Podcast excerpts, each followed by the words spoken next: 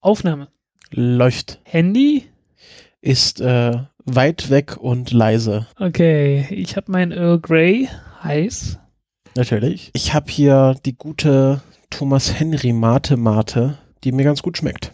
Kann man hier mal äh, ein bisschen Werbung machen, werden wir aber trotzdem nicht für bezahlt. Oh. Und schniefst du noch oder niest du schon? Ich äh, schniefe nur noch, aber niese nicht mehr. Hoffentlich. Für alles andere gibt es ja den Mute-Button. Genau, äh, so ähnlich geht's mir auch. Also ich habe die letzten zwei Tage erheblich mehr Zeit als üblich im Bett verbracht. Aber irgendwie so, so heute, jetzt geht's langsam. Also ja. Also nichts Falsches im Bett zu liegen. 12, 11, 10, 9. Ignition sequence start. 6, 5, 4, 3, 2, 1, 0. All engine running. Liftoff. We have.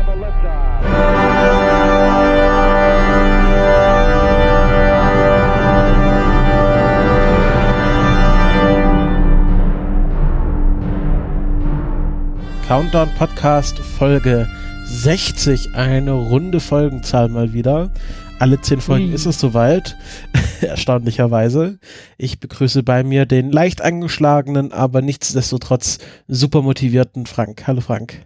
Hallo Christopher. Ja, nur noch sechs Folgen und wir haben die nächste Schnapszahl. Yay! Ja, äh, sechs Folgen, a zwei Wochen, also zwölf Wochen, also so dieses Jahr wird es nicht mal ganz damit hinhauen. Ja, und die, und die nächste, die nächste Folge ist eine Primzahl. Ja, stimmt. Also wir, wir können, wir können feiern, wann immer wir wollen. Keine Dann Sorge. feiern, wann immer wir wollen. Ja, weniger zum Feiern zumute war mir allerdings jetzt am Wochenende, Ja, weil da habe ich leider erfahren, dass der Detlef Breitenbach, auch bekannt als Black Mac 42, äh, leider gestorben ist. Gehörte zu den Leuten, die ganz am Anfang, als wir hier noch in sehr kleinen finnischen Clubs gespielt haben, den, äh, den Podcast weiterverbreitet hat auf Twitter. Und ich habe ihn selbst persönlich erst im August das erste Mal kennengelernt. Ähm, wer ihn nicht kennt, äh, ja, er war seit ungefähr zehn Jahren mehr oder weniger blind, nicht ganz, also er konnte noch ein bisschen was sehen, aber ähm, trotzdem jemand, der das Leben echt genossen hat, äh, große Bereicherung für die Podcast-Welt, äh, weil, naja, wenn die Augen nicht mehr so richtig tun, das mit dem Hören, das klappte immer noch sehr gut bei ihm. Ähm, er war eigentlich nicht so krank, dass man gedacht hätte, da passiert irgendwas, aber tja, fand es sehr traurig. Äh, wir haben uns wunderbar unterhalten auf dem Podstock im August. Ähm, wir haben irgendwann vorm Lagerfeuer gesessen, äh, so gegen Mitternacht und äh, irgendwann wurde es hell und irgendwie früh um acht äh, haben wir uns dann ins Bett begeben. äh, das war schon, das war ein tolles Erlebnis und äh, es ist echt schade, dass das nie wieder passieren wird. Tja.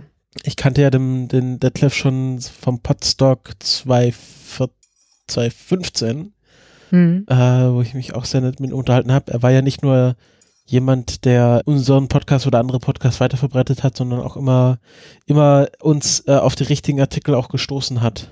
Ja, ja, also der war ja, war auf Twitter immer sehr, Ja, äh, sehr aktiv. Sehr aktiv. Ja.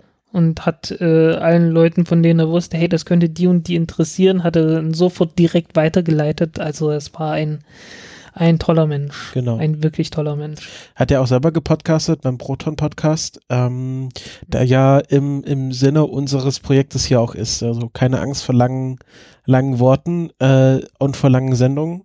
Äh, Ja. Kann man sich natürlich immer noch das Archiv Das waren, anhören. glaube ich, die ersten, die herausgefunden haben, dass auch Phonic äh, ein Sechs-Stunden-Limit hatte und dann wurde das irgendwann wieder rausgenommen oder sowas. Ne? Ja, genau. Ähm, das Archiv kann man sich natürlich immer noch auf der Webseite oder im Podcatcher anhören. Äh, Würde ich auch mal Mhm. sehr empfehlen, wenn man äh, so Sendungen mag, die wir hier auch machen, äh, im, im Geiste der Wissenschaft. Jo. Ähm, ein ganz großer Vertreter. Ja, also da sind schon ein paar Tränen geflossen, also keine Sorge. Ja, nee, das Ähm, hat mich auch sehr überrascht am Wochenende. Jo. Ja, ähm, ja, nichtsdestotrotz, äh, irgendwie, es hat mich der Tatendrang gepackt.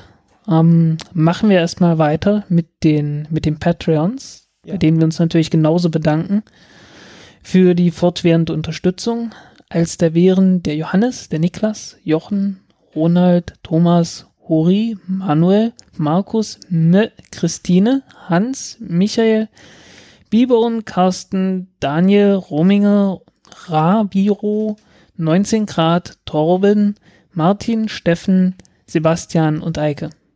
Genau. Vielen Dank. Äh, ich habe dann noch vom äh, Yannick eine größere Einzelspende über PayPal bekommen. Ist natürlich auch brav in unser Sparschwein gekommen. Und der Chino, in Klammern Tom, hat mir anscheinend auch ein Päckchen geschickt, was ich noch nicht äh, von Hermes ähm, ergattern konnte sozusagen. Ähm, am Freitag kann ich es dann abholen. Bin sehr gespannt, was er mir da geschickt hat, aber ich denke mal, es ist äh, äh im, im, im Zusammenhang mit äh, Countdown, weil er hört gerade äh, alle Folgen, so wie das hier durch ist, jetzt erst bei Folge 40. Äh, anscheinend gibt es Leute, die das tatsächlich von Anfang an äh, durchhören, unser Archiv. Ich kann das ja nicht Ja. ganz verstehen, weil wir doch sehr aktuell sind, aber Ich, ich bin halt niemand ich davon bin aber abhalten. auch ein Mensch. Ja, aber ich bin auch ein Mensch, der, wenn, wenn er einmal irgendwie so einen Podcast hat, dann, dann fange ich nochmal von ganz von vorne an oder so. Das passiert mir auch, ja. Ich kenne das. ja. Also ich, ich verstehe das, ich verstehe das auch nicht, wieso das jemand bei diesem Podcast hier machen sollte, aber irgendwie, äh, ich glaube, die Leute, die die Podcasts machen, die ich dann so höre, denen geht das genauso. Die verstehen das auch nicht, wieso das jemand tun wollte. Also ja, da besteht Parität. Äh, genau, das soll's auch. Äh, achso, ja, LiberaPay ähm, Experiment äh, jetzt erstmal geht noch weiter. Ähm, Spenden sind jetzt, haben sich jetzt nicht groß verändert, der Betrag, aber es tröpfelt stetig. Und äh, bin immer noch sehr zufrieden damit. Also Ja. dort äh, seid ihr immer noch angehalten, äh, oh, uns über LiberaPay zu spenden äh, und vielleicht auch von Patreon darüber zu wechseln. Mhm. Ähm, könnt ihr bei gleichem Betrag mehr, uns mehr unterstützen. Ganz Ja. einfach gesagt. Übrigens, wer äh, Rollenspiele mag äh, und vielleicht Ja. schon mal von Puerto Partida was gehört hatte, ähm, bei der aktuellen Ausgabe von Puerto Partida äh, bin ich dabei gewesen. Ja, ich habe schon, ich habe schon viel Gutes gehört über die Folge. Noch nicht dazu gekommen, mal gehört, mal reinzuhören oder naja. Äh, Ähm. ja, du weißt doch, ich habe so einen so einen tiefen Podcatcher. Da muss Ja, ich erstmal ja. hochkommen.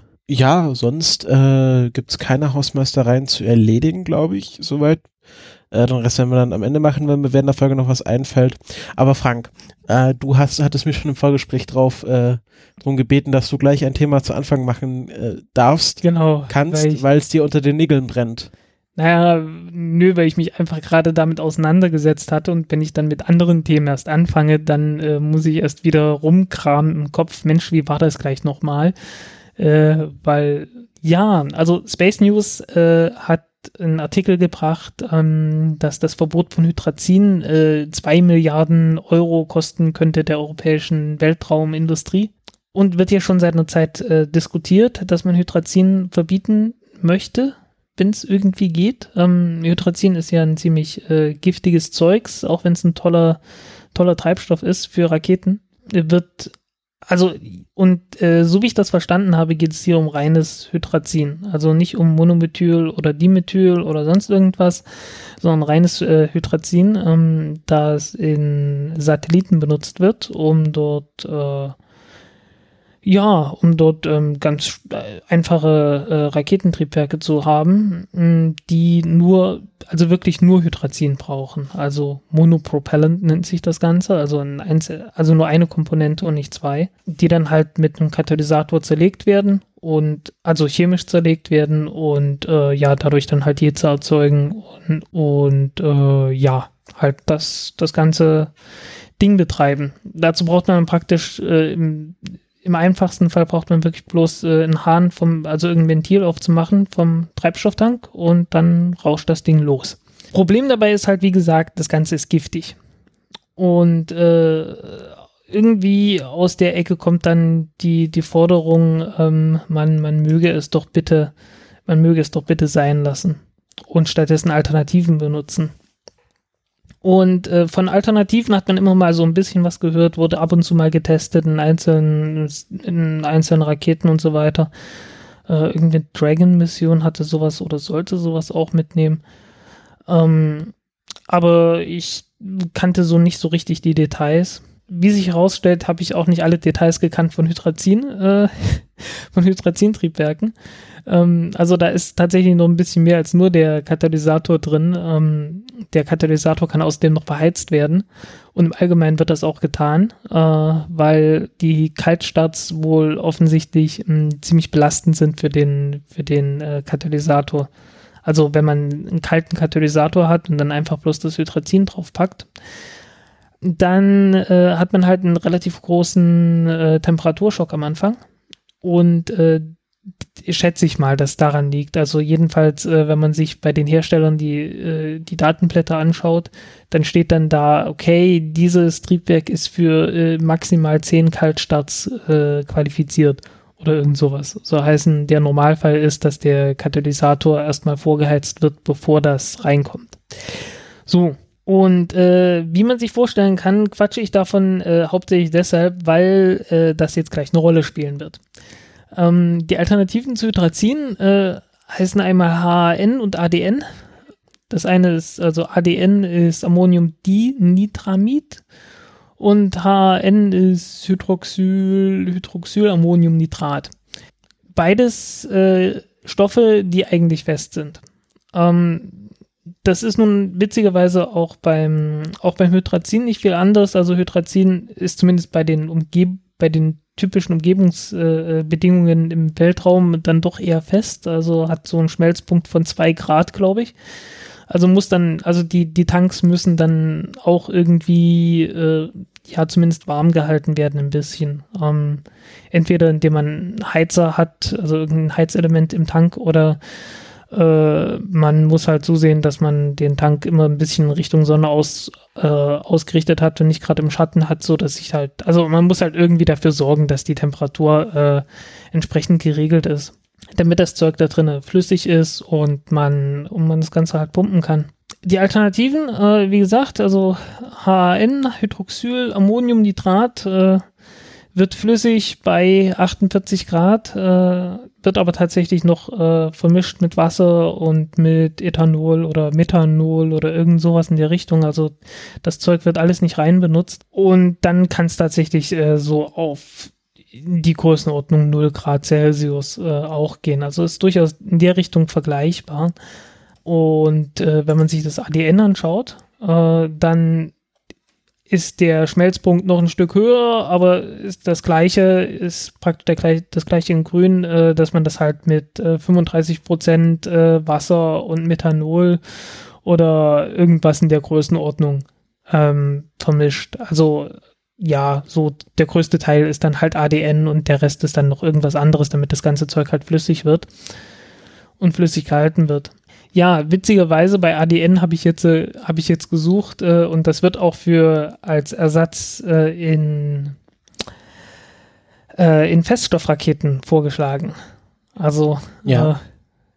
Ja, äh, was irgendwie, äh, ich fand das irgendwie ganz putzig, dass man halt, äh, dass man dann halt etwas, das eigentlich so ein typischer Einsatzbereich für Flüssiges ist, dann auch gleichzeitig als Ersatz für Feststoffraketen mit benutzt, äh, indem man halt, äh, ja, indem man halt irgendwie dafür sorgt, dass der, dass der Schmelzpunkt dann wohl, also Schmelzpunkt von knapp 100 Grad ist jetzt nicht so schlimm, dass man den, dass man, dass das Zeug sich mal eben verflüssigen würde von alleine praktisch als Ersatz für das übliche Ammoniumperchlorat, was ja den größten Teil von, ähm, von Feststoffraketen ausmacht und was dafür sorgt, dass man ziemlich viel Salzsäure da hinten rausschmeißt.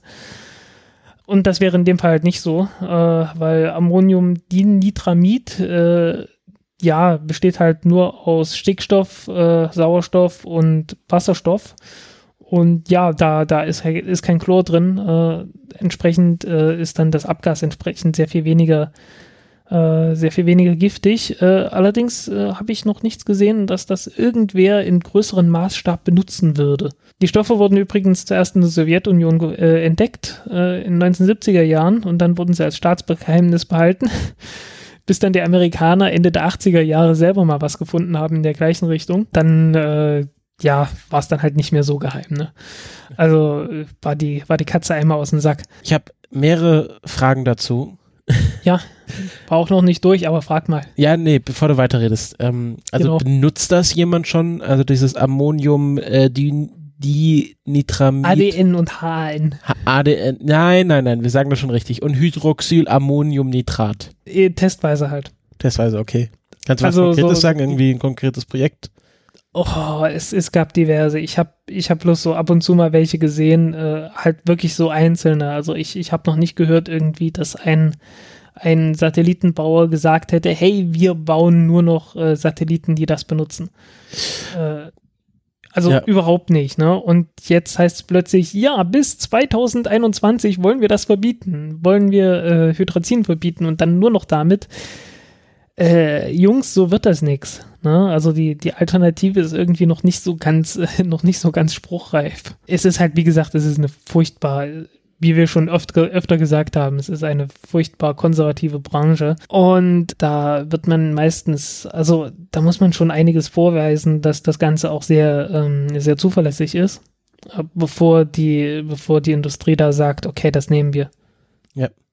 Äh, zweite Sache, ähm, du hattest letztes Mal in den Shownotes äh, mir so eine schicke Seite zum Verlinken gegeben, nämlich Pub, PubChem, Pub, PubChem, PubChem, PubChem ja? vom äh, von US National Library of Medicine. Finde ich ja sehr lustig, die Seite. Das ist so ein bisschen besseres Wikipedia für Chemie.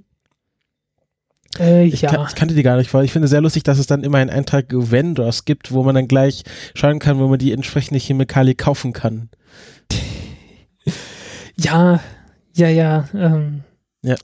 Ist manchmal auch ganz witzig. Ähm, egal. Äh, dritte Äh, Sache. Dritte Sache. Äh, mir ja? ist eingefallen, ich habe einen Artikel hier abgespeichert ähm, äh, von Parabolic Arc, wo es darum geht, dass ähm, die ESA jetzt ja Teil des ersten komplett elektrischen Satelliten ist, nämlich Eutelsat 172b, ähm, der vor kurzem äh, gestartet wurde. Genau. Und der ja ähm, mit den äh, mit Ionentriebwerken funktioniert, die an so einem Teleskoparm angebracht sind, was ich ganz interessant finde, dass man die noch viel besser ausrichten kann, äh, quasi auf die Masse, auf die auf Center of äh, Ma Massencenter des Äh, verdammt. Ähm, ähm, ähm, Ja. kann, ich, kann ich dich mal hier kurz äh, abwürgen und Okay. äh, sagen, ähm, sprich das nachher gleich nochmal an. Okay. Da kannst du mich Ja. nochmal anstechen und dann, Ja. dann reden wir darüber. Gut, dann lasse ich dich jetzt erstmal weiterreden. ist natürlich schon was hier mit äh, Ionentriebwerk, könnte man vielleicht äh, das Hydrazin teilweise damit einfach ersetzen. Ähm, ist ein Gedanke. Äh, ich weiß nicht, wie, wie praktikabel das in, in allen Einzelfällen ist. Äh, weiß ich halt nicht. Wär, ist auf jeden Fall eine Überlegung wert. Ähm, ja, jedenfalls, äh, ja, es ist halt alles noch nicht so richtig, noch nicht so richtig gut erprobt. Ähm, äh, vor allen Dingen ist das Problem sowohl mit HDN als auch mit HAN, also mit, äh, mit Ammonium. Also, ja, ich Dinitramid. muss selber nochmal nachgucken. Äh, Ammoniumdinitramid und Hydroxyl, äh, Hydroxylammoniumnitrat äh, ist halt, dass man, äh, äh, dass man die erheblich weiter aufheizen muss, bevor die, bevor die Katalysatoren so richtig äh, äh, wirken können. Und äh, ja, das ist halt ein Problem. Also man, man muss den, dann diese Katalysatorbetten vorheizen, man muss, wenn es sein muss, auch noch den, äh, den Treibstoff ein bisschen vorheizen, aber du kannst gleichzeitig auch nicht sagen, ja, wir heizen einfach den, den Treibstoff so weit vor, äh, die Tanks einfach so weit vor, dass die immer so entsprechend äh, warm sind, weil dann fängt das Zeug sich an zu, zu zersetzen von alleine. Also du kannst das wirklich erst so kurz vor dem Einsatz dann aufheizen und äh, alles sowas halt, ne? Also da, da ist noch einiges an Entwicklungsarbeit eigentlich nötig, so wie ich das jetzt äh, in den letzten, ich weiß nicht, ein, zwei Stunden, wo ich mir, mir da so ein bisschen Zeugs zu durchgelesen habe, gesehen habe, äh, da ist noch einiges an Entwicklungsarbeit eigentlich zu tun, bevor das so richtig ordentlich ausgereift, spruchreif ist. Und hätte jetzt die ESA gesagt, äh, wir starten ein riesengroßes Testprogramm und äh, jetzt kommen hier jede, alle ein, zwei Monate kommen, kommen Satelliten da hoch, die das Zeug benutzen, damit dann jeder sieht, okay, das funktioniert oder das und das funktioniert noch nicht oder was auch immer. Äh, und das wäre ja im Prinzip durchaus möglich, ne? Also wäre ja ein sehr einfacher Satellit dann würde ich mal denken. Wahrscheinlich bin ich jetzt etwas sehr naiv. Äh, aber irgendwie, dass man ernsthafte Testplattform dafür hat und das demonstriert hat, okay, das und das funktioniert. Das wäre so das Mindeste, was ich da erwarten würde. Und so ganz sehe ich das noch nicht. Also, dass man wirklich so eine, eine also halt so richtig Tests äh, serienweise, so dass man da wirklich äh, überzeugend sagen kann, hier, das ist ausgereifte Technik, das funktioniert. Weil an sich klingt das alles super, ne? Der spezifische Impuls ist besser, die Dichte ist besser, äh, soll heißen, ähm, man kriegt aus der gleichen Masse mehr Schub raus. Ne? Also äh, spezifischer Impuls ist ja letzten Endes einfach bloß Treibstoffverbrauch von der Rakete. Ne? Ähm, also verbraucht weniger Treibstoff und der Treibstoff ist auch noch dichter und also brauchst kleinere Tanks. Also äh, im Prinzip wäre das alles super, aber es ist halt von der Technik her äh, muss halt erstmal richtig ordentlich äh, ausgereift sein. Übrigens viel wichtiger fände ich das, dass man diese, äh, dass man die Fe das Zeug in den Feststoffboostern benutzen würde. Äh, also ich, ich sehe, ich sehe vor allen Dingen überhaupt nicht, äh, äh, nicht so richtig ein, äh, dass man sich jetzt unbedingt auf dieses Hydrazin als allererstes gestürzt hat, weil im Prinzip äh, viel wichtiger wäre es doch erstmal, sich auf die, sich auf das Ammoniumperchlorat äh, in den Feststoffboostern zu stürzen, äh, die wirklich in, in, im Größenmaßstab von hunderten Tonnen äh, Treibstoff äh, einsetzen und das Zeug großzügig in der Landschaft versprühen, unten auf der Erde und nicht irgendwo weit oben in Orbit, wo das nie wieder äh, auf die Erde kommt. Also ich weiß nicht, ich, ich sehe da irgendwie etwas, äh, ich, ich sehe nicht so ganz, wieso die Priorität jetzt ausgerechnet dort liegt. Ich muss dich da noch kurz korrigieren. Das kann sein, ja. Du hast am Anfang gesagt, die ESA will Hydrazin verbieten. Die Äh, ESA okay, kann, kann natürlich nichts verbieten, nämlich die Europäische Union will Hydrazin verbieten. Die EU will es verbieten, okay, Genau. ja. Äh, ich wette, das wäre uns um die Ohren gehauen worden, weil die ESA Da ist immer sehr darauf betrachtet, dass sie nicht Teil der EU sind. Ja, okay, ja, da hast du vollkommen recht. Tut mir leid, ja. Nee, also das, das muss man dann auch schon, das muss man schon richtig zuordnen, da hast du komplett recht. Äh, fragt sich natürlich, äh, wer hat das, äh, von wem kommt das eigentlich? Naja, die, äh, die EU ist ja eh gerade äh, im Verbiete, in Verbiete-Laune äh, mit Das heißt Glyphosat. gerade, was heißt hier gerade? War die irgendwann das mal nicht? Naja, also es ist ja gerade, es ist ja gerade so im Mainstream, äh, in den, im, im so außerhalb von unserer kleinen Bubble wird ja gerade diskutiert, ob man Glyphosat verbieten sollte. Ähm, äh, nicht nur wegen krebserregender Stoffe, sondern auch, äh, weil das Insektensterben ja doch jetzt äh, mit anhand von empirischen Studien belegt wurde und Glyphosat ja da auch einen Anteil dran trägt. Ich weiß es gar nicht. Ähm, du hattest ja, du warst ja sehr kritisch gegenüber der WHO die, die letzten Wochen. Äh, ja, weil, Weil- die halt ein, die haben halt eine Studie veröffentlicht, wo die, äh, ja, wo halt gesagt wurde, ja, es weiß niemand so richtig, ob das krebsgefährlich ist oder, oder hat, haben so erscheinen lassen, dass de, dass da eine Krebsgefahr äh, belegt wurde oder eine mögliche Krebsgefahr belegt wurde, obwohl die Forscher äh, in der Arbeit, die sie dort zitiert haben, äh, tatsächlich echt das Gegenteil geschrieben haben und haben gesagt, wir haben jetzt so viele Studien durchgeführt, äh, wir konnten keine Effekte messen. Das ist nichts, da ist nichts Signifikantes dabei gewesen. Wir schließen daraus, dass es keine, äh, keine ernsthafte Krebsgefahr gibt. Punkt. Und die WHO hat halt rausgemacht, äh, irgendwie sowas wie mh, die Nichts Genaues Forscher- weiß man nicht. Ja, nee, nee, nee, die haben, die haben daraus, die haben irgendwie, äh, die haben das fast ins Gegenteil verkehrt gehabt sogar. Okay. Ich hab's nicht mehr ganz genau im Kopf. Also ich möchte es jetzt auch nicht, ich möchte jetzt auch nicht versuchen aus dem Kopf zu zitieren, äh, weil so Teufelsküche und so. Ja, aber da ging es ja jetzt ja nur um krebserregend. Äh, Da ging es ja nicht um Insektensterben. Das ist ja nochmal ein anderer, anderer Ja, Aspekt Insektensterben ist, bei Insektensterben und Glyphosat weiß ich nicht. Äh, wie weit das zusammenhängt, hatte ich so noch nicht gesehen. Ich, ich sehe halt beim Insektensterben vor allen Dingen, äh, dass die Felder, die ich kenne, so aus der Heimat, äh, dass die äh, ihre Randstreifen verloren haben, dass die ihre Feldwege ver verloren haben und halt äh, alle Ecken verloren haben, wo, wo früher mal Pflanzen gestanden haben. Äh, ja, ne, also ich, ich sehe halt, ich habe halt eine ganze Menge Ecken gesehen, wo früher mal äh, deutlich mehr Pflanzen gestanden haben, die auch sehr divers waren, wo dann auch viele Insekten waren äh, und die jetzt halt nicht mehr sind. Ja klar, es hat natürlich wahrscheinlich viele Faktoren. Weil, weil halt, weil halt einfach äh, Felder umgepflügt wurden, weil äh, ja, Ackerland ist ganz plötzlich sehr, sehr teuer geworden. Also äh, das ging bei uns so weit, dass in einigen Dörfern dann äh, die Bauern so, so selbstgemalte, äh, selbstgemalte Plakate hatten, äh, Ackerland hier zu verkaufen und so. also das war wirklich extrem. Also das, das hat man ja sonst noch nie gesehen, dass, dass irgendwie die Leute hier mit, mit äh, Plakaten versuchen, äh, ihr Land zu verkaufen, äh, weil es halt gerade sehr teuer ist, ne? Mhm.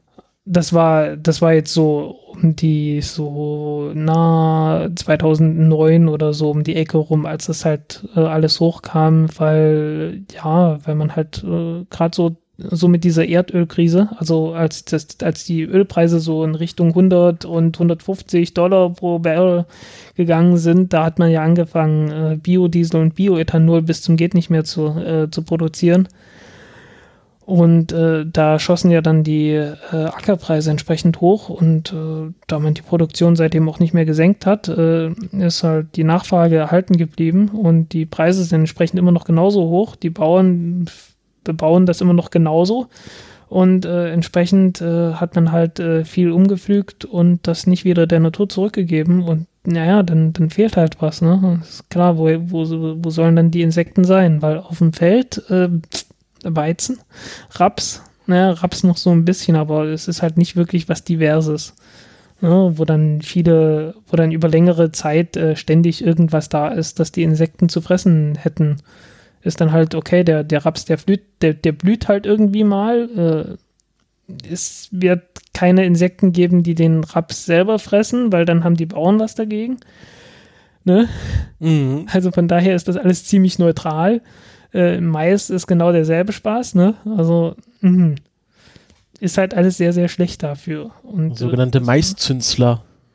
Ja, okay, der, das ist so ziemlich der Einzige, der sich da freut und selbst da haben die Bauern was dagegen. Also und zwar nicht nur was dagegen im metaphorischen Sinn, sondern äh, auch, auch entsprechende was. Insektizide und so. Äh, so nach dem Motto, äh, ich habe nichts gegen Nazis, äh, jedenfalls nichts Wirksames. Genau. Ja. Genau, irgend sowas. Ähm, ja, äh, wie, wie kriegen wir jetzt den Bogen wieder zurück zu Hydrazin?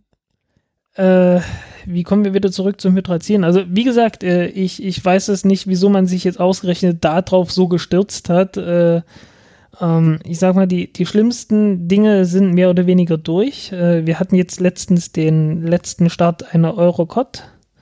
Euracod, nee, Eurocod, äh, Eurocod. stimmt, wir hatten uns darauf Erstes geeinigt. Eurocod darf, weil äh, das O ist äh, der zweite Vokal und nicht der erste. Außerdem ist ein Eigenname. Stimmt. Also die letzte Rakott-Rakete ist im äh, europäischen Auftrag geflogen und damit hat sich das dann mehr oder weniger gehabt. Die Ariane 4-Rakete ist durch. Das waren halt alle so diese, diese ganzen Dimethylhydrazin-Dinger. Ähm, ja, aber Feststoffbooster werden immer noch freudig benutzt, äh, nicht nur in der Ariane 5, demnächst auch in der Ariane 6. In der Vega-Rakete genauso. Ähm, und ja, man freut sich da halt irgendwie drüber, ich weiß nicht. Also ich, ich finde das irgendwie nicht gut das finde ich nicht gut, aber äh, das kleine, das im Vergleich, äh, sehr kleine bisschen an, an Hydrazin, äh, ja, ich weiß es nicht. Ich, ich verstehe das nicht so ganz. Okay. Äh, wie, wie, sieht denn da die Timeline aus? Also passiert das jetzt nächsten Monat oder sind wir da noch nee, Jahre entfernt vom Nee, nee, da, also ein paar Jahre, ein paar Jahre sind es schon noch, äh, warte mal, ich glaube, es war 2021. Ja, ja aber es 2021 mittlerweile. Ja, äh, es kann sein, dass, es kann immer noch sein, dass, äh, dass die Raumfahrt da irgendwie ähm,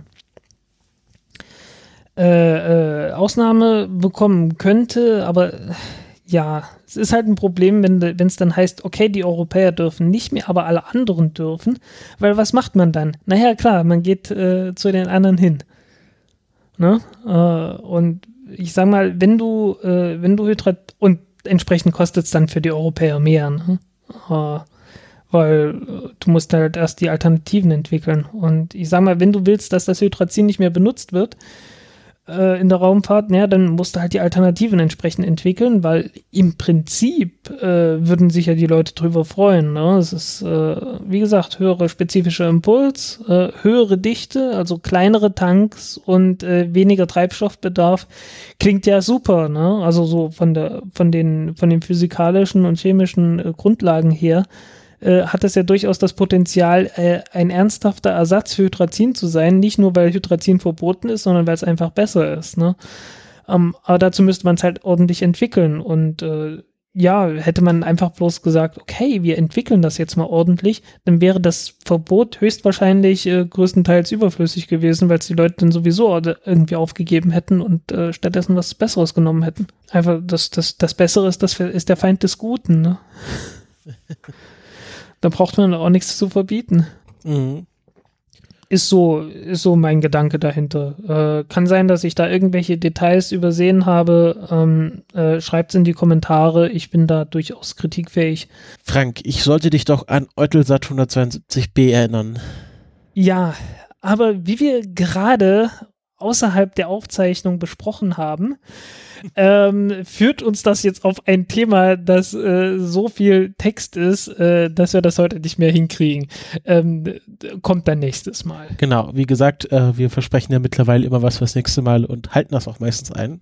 Von dem her. ja, äh, aber das war, das war eine völlig ungeplante äh, Abweichung, die jetzt, die jetzt doch so viele Kurskorrekturen erwart, äh, gebraucht hätte, dass der Treibstoffvorrat für diesen Podcast nicht mehr ausgereicht hätte. Genau, deswegen kommen wir zu einem äh, anderen Raumschiff, dessen Treibstoff, Treibstoff auch zwangsläufig irgendwann ausgehen wird, nämlich die Dawn-Mission, die hat sich zurzeit am ähm, Mikroplanetoiden äh, Ceres befindet.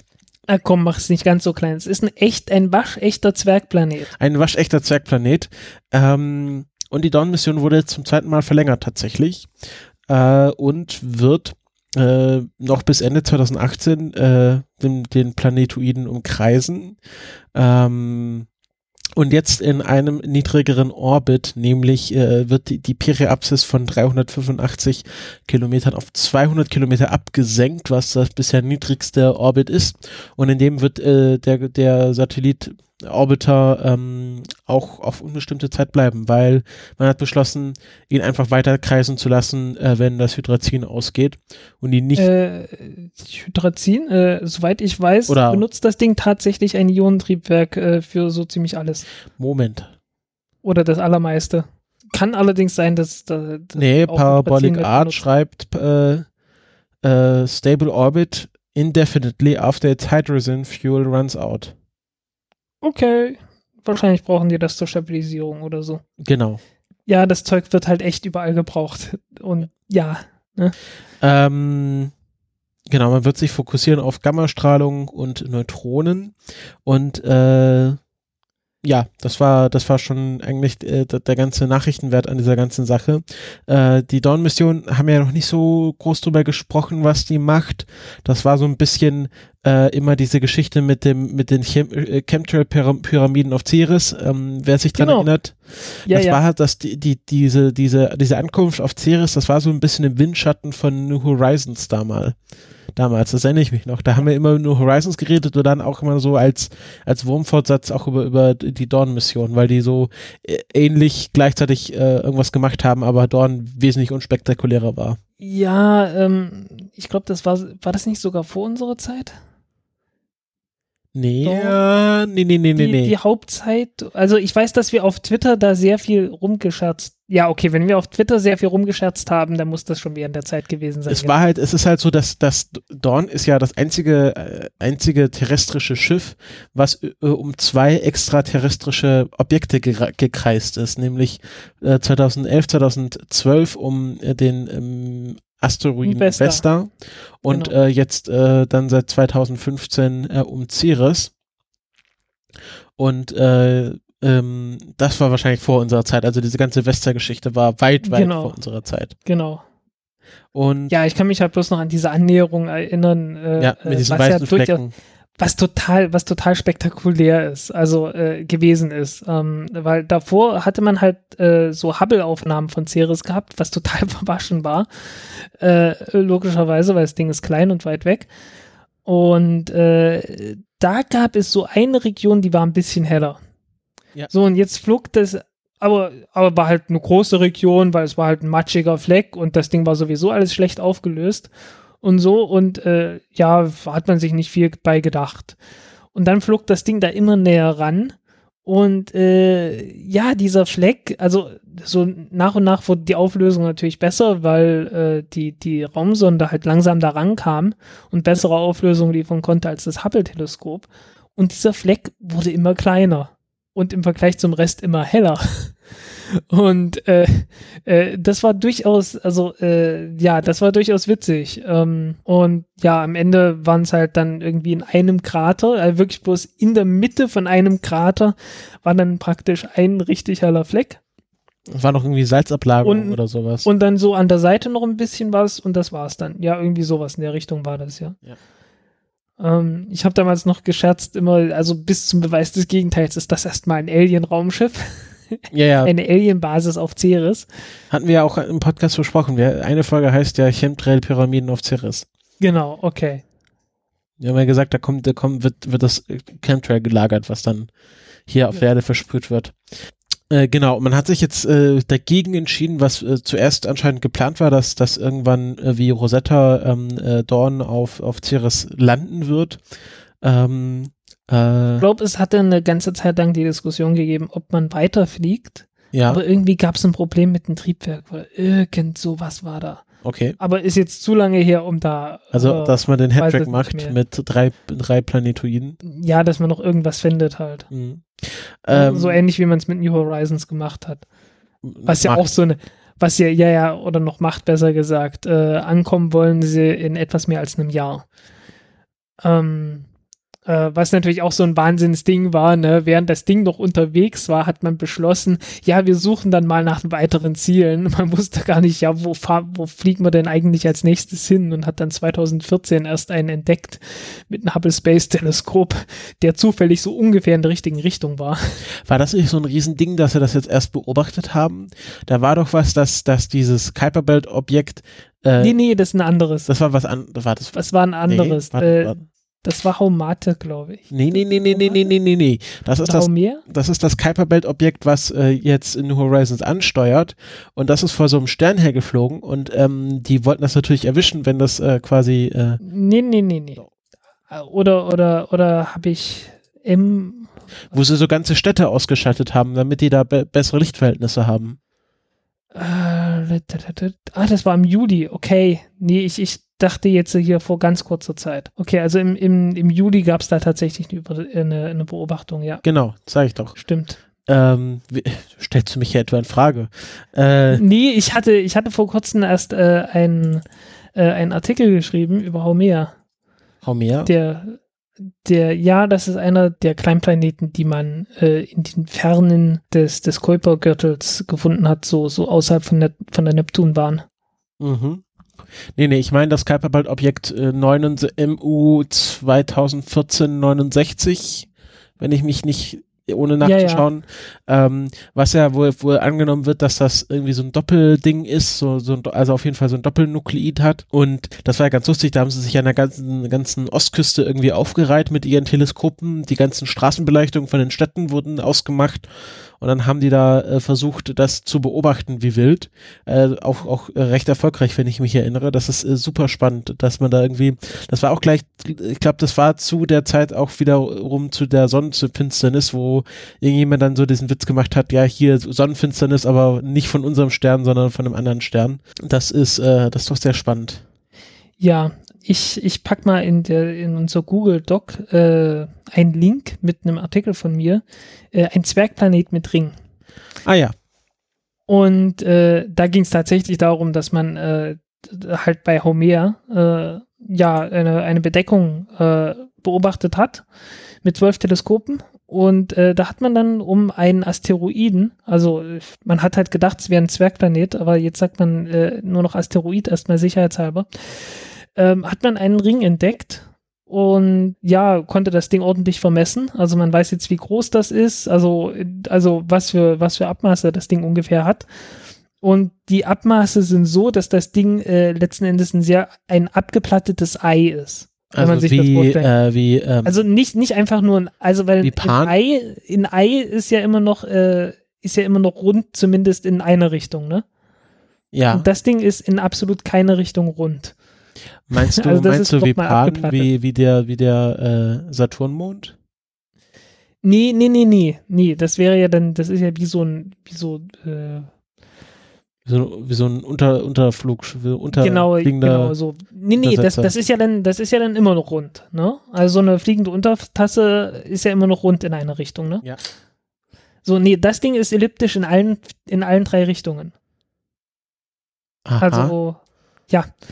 Ja, das ist gut. ein sehr merkwürdiges Brauchen wir Ding. vielleicht ein Bild für. Ja, ja. Also, äh, stell dir einfach ein Ei vor, dass du so hinlegst, wie es halt normalerweise liegt, ne? Und jetzt machst du das Ei nicht aus au- als Ei, sondern irgendwie aus Silikon oder so, so dass es halt ein bisschen, so dass ein bisschen äh, äh, äh, flummiartig ist. Und wenn du das dann noch mal von oben her drückst, ne, dann ist das ja in drei Richtungen nicht rund. Ja, No? stimmt.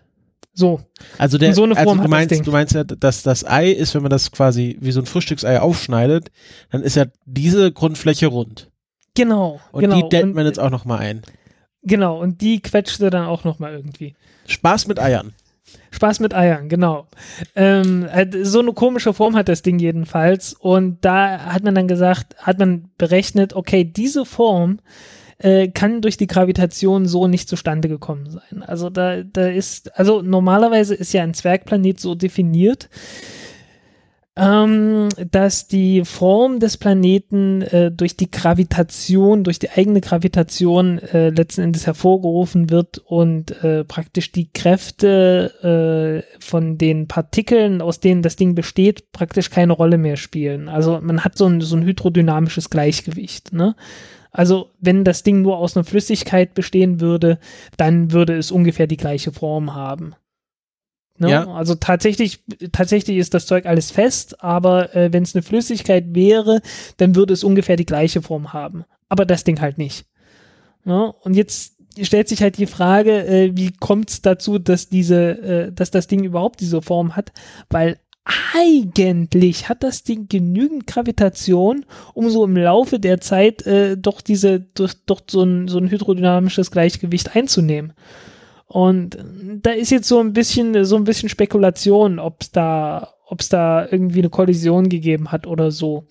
Ähm, das wäre jedenfalls auch eine Erklärung dafür, dass man da einen Ring gefunden hat. Und äh, witzigerweise ist das nicht der erste Asteroid, den man gefunden hat, der einen Ring hat. Also man hat schon mal irgendwo äh, äh, die, näher an der Erde dran, äh, irgendwo zwischen Jupiter und Saturn, glaube ich, äh, einen kleinen, äh, irgendwie einen Trojaner gefunden, so 250 Kilometer Durchmesser, der auch einen Ring hatte. Ähm, ja, interessante Sache jedenfalls. Ähm, Ja. Jetzt sind wir ein bisschen abgekommen, aber es ist äh, nichtsdestotrotz wahnsinnig spannend. Genau. Ja, also, äh, ach so, und ist, um wieder zur Raumfahrt zu kommen, Waren wir hier weg Ähm, von der Raumfahrt? Naja, so ein ganz kleines bisschen, aber wir fliegen sofort zurück, ähm, weil äh, es gab tatsächlich Untersuchungen, äh, was man denn machen könnte, um, um vielleicht sich das Ding genauer anzugucken. Und da gab es, die habe ich auch irgendwo verlinkt, äh, dass man innerhalb von sechs Jahren dahin fliegen könnte, wenn man denn eine Raumsonde baut äh, mit Radionuklidbatterie und einem Ionentriebwerk. Und wir sind schon wieder bei Ionentriebwerken gelandet. Ja. Das ist eine, die, die ganze Sendung wird jetzt ein, ein, ein einziger Teaser für die nächste Sendung, äh, bloß weil wir dieses Ionentriebwerksthema äh, nicht ansprechen wollten. Verdammt, nur weil ich das nicht vorbereitet hatte. äh, war nicht Absicht, ernsthaft. Äh, wollen wir mal irgendwas Handfestes machen, nämlich ähm, vielleicht äh, diese ganze Sojus-Geschichte. Wir haben ja mehrere Soyuz-Themen vorbereitet. Ja, okay. Also die erste ist eine ganz kurze Geschichte. Äh, es ist mal wieder eine Soyuz-Rakete gelandet mit Menschen an Bord. Und äh, Äh, Moment, ist die ganze Rakete gelandet oder nur das? Nein, nicht die ganze Rakete, eine, ein, das Raumschiff natürlich. Also genau genommen auch nicht das Raumschiff, sondern nur der mittlere Teil vom Raumschiff, nämlich die Rückkehrkapsel. Die ist gelandet. Und äh, nach dem Wiedereintritt, äh, also vor dem Wiedereintritt werden ja schon die beiden Module, vorne das Wohnmodul, hinten das Servicemodul abgesprengt. Und äh, so, dass dann halt die, diese Wiedereintrittskapsel von alleine zurück, äh, also alleine halt in die Atmosphäre kommt. Und irgendwann äh, muss dann ja der Fallschirm geöffnet werden. Und offensichtlich hat die Öffnung des äh, Fallschirms ein Ventil geöffnet, das eigentlich erst später hätte sich öffnen dürfen. So in acht Kilometern Höhe war das schon, äh, anstatt irgendwann später in fünf Kilometern Höhe. Äh, das für einen Druckausgleich zwischen innen und außen äh, gedacht ist. und dadurch äh, ist der Druck halt ernsthaft abgefallen im Inneren der Kapsel. Das ist jetzt für die, für die Astronauten, Kosmonauten da drin, äh, für, die, für die Besatzung nicht übermäßig dramatisch, weil die sind sowieso alle in Druckanzügen äh, seit dem Unfall von Soyuz 11 hat man das zur Vorschrift gemacht, äh, dass äh, grundsätzlich die Leute da drin Druckanzüge tragen müssen. Also von daher bestand da soweit keine Gefahr, dass die da irgendwie ersticken würden oder so. Aber ähm, ja, war halt trotzdem blöd. Also soll nicht vorkommen, ne? Ja. Ja, und äh, viel mehr ist da nicht. Okay. Viel mehr war da nicht. Aber es ist auf jeden Fall äh, nichts, was man irgendwie äh, unter den Teppich kehren sollte. Genau. Äh, wesentlich wichtiger ist die neue Abschaltprozedur bei den Soyuz-Raketen ähm, weil äh, die, äh, die Flüge mit dem Soyuz-Raumschiff äh, werden zurzeit noch mit den Soyuz-Fregatt-Raketen gemacht. Wäre ich clever gewesen, hätte ich äh, vorher nachgeschaut, äh, was die Soyuz-Fregatt-Rakete von der Soyuz 21A-Rakete unterscheidet. Da ich aber nicht clever bin, äh, muss ich jetzt mal kurz googeln. mein Gott, ich habe keine Ahnung, was der Unterschied genau ist. Ja, ist jetzt äh, Ja, von uns jemand ähm, äh, böse nehmen. ich, ich finde den Unterschied jetzt gerade, den genauen Unterschied jetzt jedenfalls gerade nicht. Ja. Jedenfalls gab es ein Problem mal äh, mit einem Progress-Transporter, mit einem Progress-MS-Transporter, äh, der von einer Soyuz äh, 21A-Rakete gestartet wurde und äh, anschließend nach dem Start außer Kontrolle geriet. Äh, Das ist noch gar nicht so lange her. ist nicht so, ist nicht so unendlich lange her.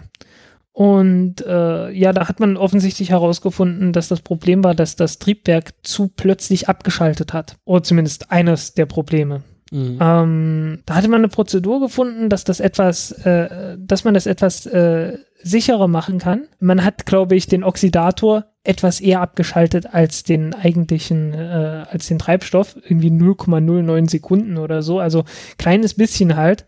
Und das hat schon ausgereicht, dass der Schub nicht zu plötzlich, ähm, nicht zu plötzlich äh, nachgelassen hat. Und äh, man ist dafür allerdings auf die Steuerung durch den Computer angewiesen. Und wenn der ausfällt, während das Ding halt gerade startet, äh, dann, äh, äh, dann geht das halt nicht mehr und dann besteht dann halt doch wieder die Gefahr, dass irgendwie wieder was außer Kontrolle gerät.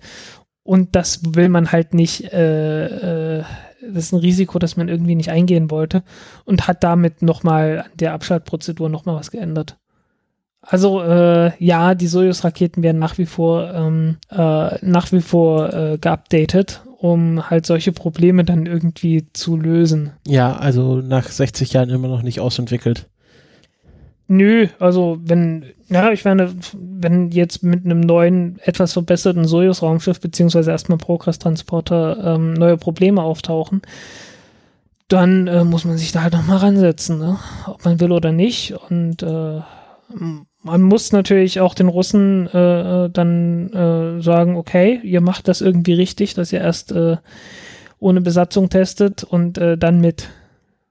Ja, während andere halt von Anfang an irgendwie Leute drauf gesetzt haben, so äh, Space Shuttle und so. Ähm, ist natürlich auch aus bitterer Erfahrung gewesen. Ähm, Gerade bei den, bei der, bei den Russen, also äh, wie gesagt, Soyuz 1, ne? War tödlicher Unfall und äh, Soyuz 11 genauso. Ähm, was glaube ich auch irgendwie ein war auch irgendwie ein merkwürdiges Ding. Es war auch, glaube ich, die erste Mission mit drei, mit drei Leuten an Bord, mit drei Kosmonauten an Bord. Ähm, oder war es nicht die erste? Naja, müsste ich nachschauen. Ähm, ja, also äh, da ist man doch deutlich vorsichtiger geworden. Es hat sich ausgezahlt, ne? Ja, schon lange keine Toten mehr auf jeden Fall. Ja, manchmal etwas, äh, manchmal etwas, etwas unschön von der Landung her. Äh, hat doch bei manchen äh, zu blauen Flecken geführt, aber äh, nichts, von dem sich die Leute nicht irgendwann auch wieder erholt hätten. Mhm. War es das zu, zur Soyuz? Wenn nicht noch was anderes draufsteht, dann war's das. Äh, ja, du hast ja mir hier nicht äh, sehr ausführliche Notizen überlassen. Deswegen muss ich immer so ein bisschen raten, wann du fertig bist. Ähm, ich mache mal eins meiner Themen, nämlich Worldview testet einen Flight Controller. Was ist Worldview? Worldview ist eine Firma, die ähm, Stratosphärenbalance äh, baut und äh, zur Verfügung stellt für Nutzlasten. Und ähm, was die äh, spannend macht, ist, dass die äh, Missionen konzipieren wollen äh, in Zukunft, die, die sechs bis zwölf Monate dauern können. Also das, äh, man kennt das ja, so, so ein Höhenballon, der steigt halt irgendwann auf, bis er halt ähm, gut gefüllt ist und dann fällt er irgendwann wieder runter. Und äh, die haben den ersten, oder also so, so ist ihre, ihre, äh, ihr Marketing-Sprech, ihr den ersten Flight Controller für seinen Höhenballon äh, gebaut, der ein, eine aktive Höhenkontrolle dieses Ballons ermöglicht. Ähm, und sie haben jetzt den ersten, ersten Testflug da damit gemacht, ähm, ging über 27 Stunden und äh, hatten da getestet, dass sie über 24 Stunden hinweg die Höhe halten können. Also äh, Station Keeping nennt man das ja, ähm, also dass man, äh, äh, dass man ein, ein gewisses, äh, gewisses Level hält und dort quasi die, die Science Payload irgendwie ihre Arbeit tun lässt. Und ähm, Sie sind auch auf 7,62 Kilometer, also 25.000 Fuß hochgestiegen. Das ist die Obergrenze für kommerzielle Flüge, die man steigen darf. Aber sie wollen, haben eine geplante Flughöhe von bis zu 27 Kilometern, also bis zu 90 äh, 900, nee, 90.000 Fuß. Und äh, ja, was ist denn der Vorteil? Also warum, warum, äh, warum sollte man seine Nutzlast auf einen, an, unter einen Ballon hängen, anstatt das auf einen Satelliten zu packen? Äh, die Anwendungen sind da nämlich ganz ähnlich. Es geht da um Erdbeobachtungen oder auch, auch äh, Beobachtungen außerhalb der Atmosphäre, also dass man halt so hoch steigt, dass weniger Atmosphäre zwischen einem selber und dem zu beobachtenden Objekt, wie zum Beispiel der Sonne liegt. Ähm, kann natürlich auch Kommunikationssachen dranhängen, dass man irgendwie fürs Militär irgendwie sehr schnell Kommunikationsmöglichkeiten äh, aufbaut. Und ähm, das ist äh, auf einem äh, zum einen natürlich wesentlich günstiger. Äh, sie schreiben da was irgendwie von einem Prozent des Preises, was ein Satellitenstart kosten würde. Und natürlich auch wesentlich zuverlässiger und schneller machbar. Also so ein Satelliten, äh, da bist du halt ein paar Jahre dabei, bis du den mal in den Orbit bekommst von, von der ersten Planung her. Und ähm, so ein Ballon, ja, das geht das schneller, ne? kann man in wenigen Monaten realisieren, je nachdem, wie gut die ausgebucht sie sind. Und natürlich ist es auch wesentlich äh, zuverlässiger. Ähm, um. was ähm, was die Explodierbarkeit von dieser wie die Sachen, das gemacht haben. Da, weißt du was, das wollte ich gerade ansprechen. Das steht nämlich nirgendwo, wie sie diese Höhenkontrolle äh, machen. Aha. Ähm, ich habe tatsächlich auch gesucht, ähm, ich habe auf ihrer Webseite gesucht, Par ich, ich habe mich auch gewundert, Parabolic Arc hätte das ja dazu geschrieben, wenn, wenn die das machen. Das wollte ich gerade sagen. Die, da steht nirgendwo, wie sie diese Höhenkontrolle stattfinden lassen wollen. Ob sie das mit Ventilen machen oder Also wahrscheinlich, Düsen. wahrscheinlich irgendwie mit, mit Kompressor oder so. Also, dass die einfach eine, eine Leitung äh, zwischen, also eine, eine, ja, ein Schlauch letzten Endes äh, in den, äh, in den Ballon reingelegt haben und einen Kompressor haben und damit äh, dann halt einfach bloß den Inhalt von, also den, das Gas in dem äh, in dem Ballon irgendwie komprimieren, äh, in, in ja, Drucktank äh, reinkomprimieren und äh, im Zweifelsfall dann wieder rauslassen mhm. und damit halt das Volumen kontrollieren können. Ich schätze ich mal. Also äh, man sieht ja ähm, in diesem Parabolic Arc Artikel, dass sie da zwei Ballons haben, die so untereinander hängen. Es gibt hier einmal den Secondary Balloon und den Primary Lift Balloon, dass sie vielleicht dahin, ah, ja. dazwischen hm. hin und her pumpen können.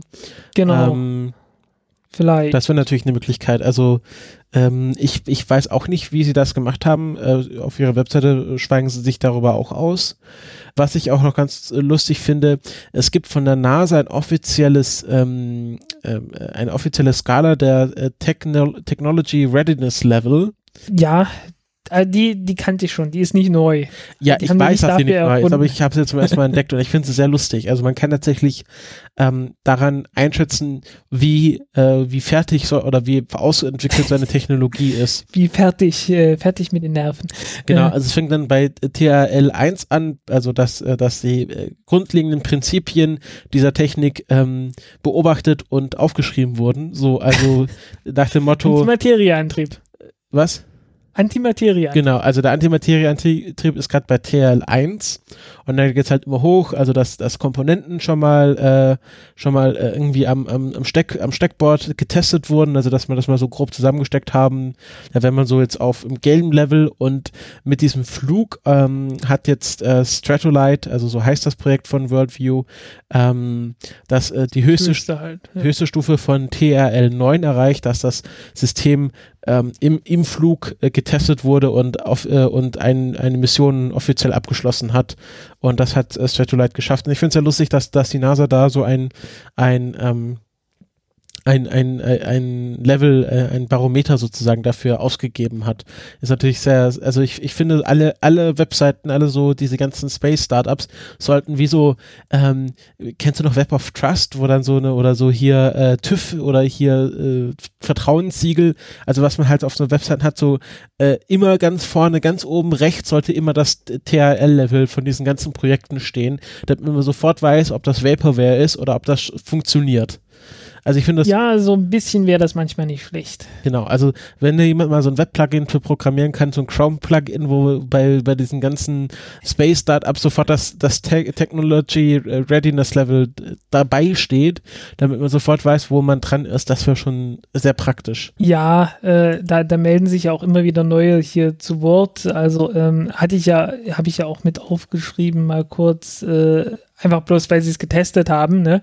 Äh, Up Aerospace, äh, also wie der Film, ne? Up ja. Aerospace, äh, ist eine Firma, irgendeine kleine Klitsche in Amerika, die ähm, äh, im Wesentlichen Höhenforschungsraketen gebaut haben bis hierher. Und äh, die haben halt ein Video veröffentlicht vom äh, Test äh, von einem äh, Feststoffraketenmotor, mit dem sie dann ihre Spider-Rakete äh, ja, halt starten, äh, ausrüsten wollen und damit dann irgendwie äh, orbitale Missionen fliegen können.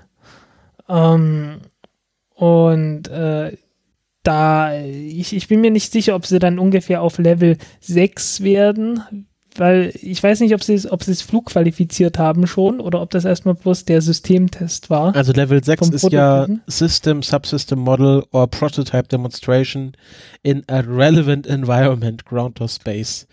Ne, ja. Also würde ich denken, so, also Bodentest von Feststoffbooster äh, kommt ungefähr dahin, ne? Also ich, äh, wir können, Weil also wir können auch sagen. TRL7 ist ja dann äh, äh das äh, Systemprototyp-Demonstration in einem Weltraum, in einer Weltraumumgebung. Also, äh, um das mal zu vergleichen, der, der Grasshopper von SpaceX war TL6 und dann, äh, wenn, als die Rakete dann den Weltraum erreicht hat, war es dann TL7.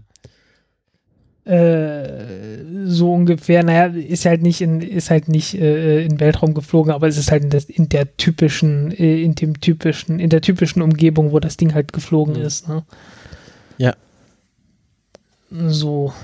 Ähm, dann halt sechs und dann flugqualifiziert äh, durch Test und oder Demonstration äh, ist dann halt acht und dann, ja, erprobt ist dann halt neun. Genau, also diese Skala, die kann man sich vielleicht mal ausdrucken und irgendwie eine Computer ja. heften.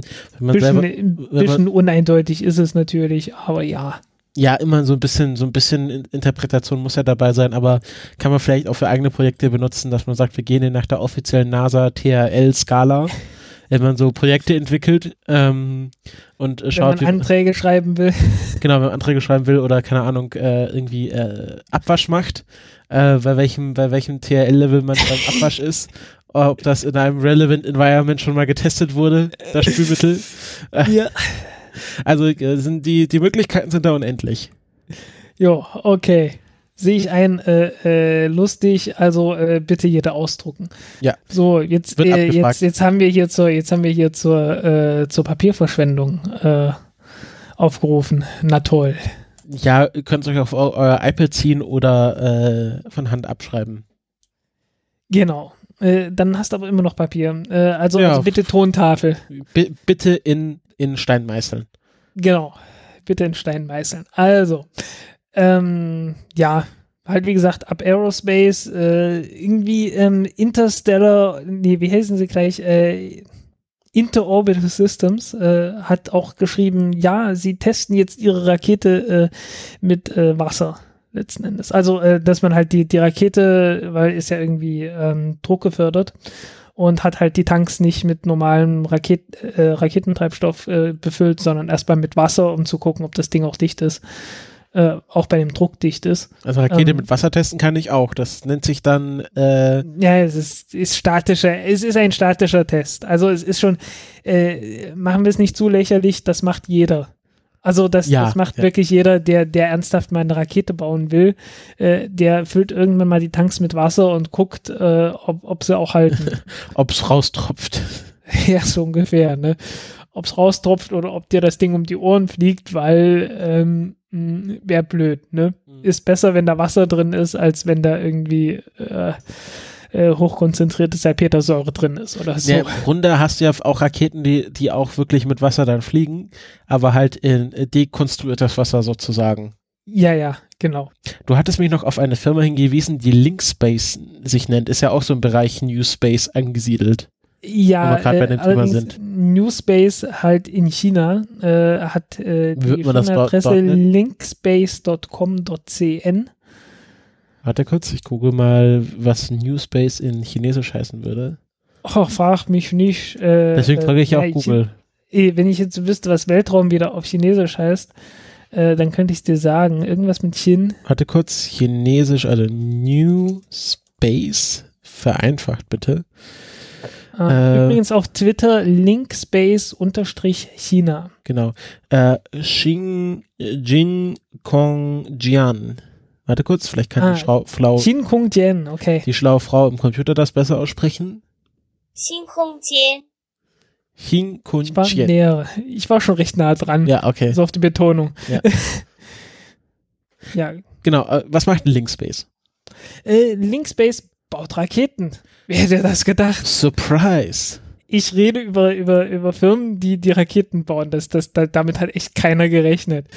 Ähm, ja, also eine Rakete, die sie New Line 1 nennen, äh, Höhe 20 Meter, Gewicht 33 Tonnen, also so Größenordnung Falcon 1 Rakete von SpaceX und soll äh, Nutzlast von so 120 bis 200 Kilogramm haben, was äh, erheblich niedriger ist als die Falcon 1 Rakete. Die war irgendwie beim gleichen Gewicht irgendwie bei 600 Kilogramm.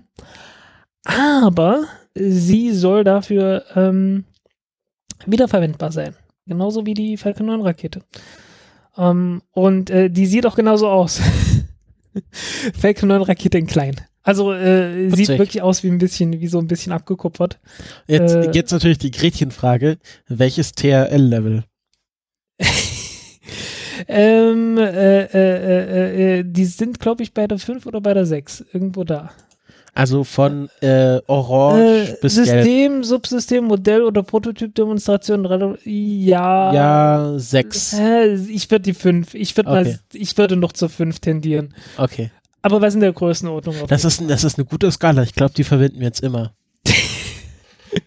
Ja, können wir mal, können wir mal schauen. Also du musst sie ja nicht verwenden. Ich werde ich Ich werd weiß, nicht, ich weiß nicht, ob ich das durchhalte, aber ich kann es auf jeden Fall versuchen. Das, dafür bin ich ja da. ja.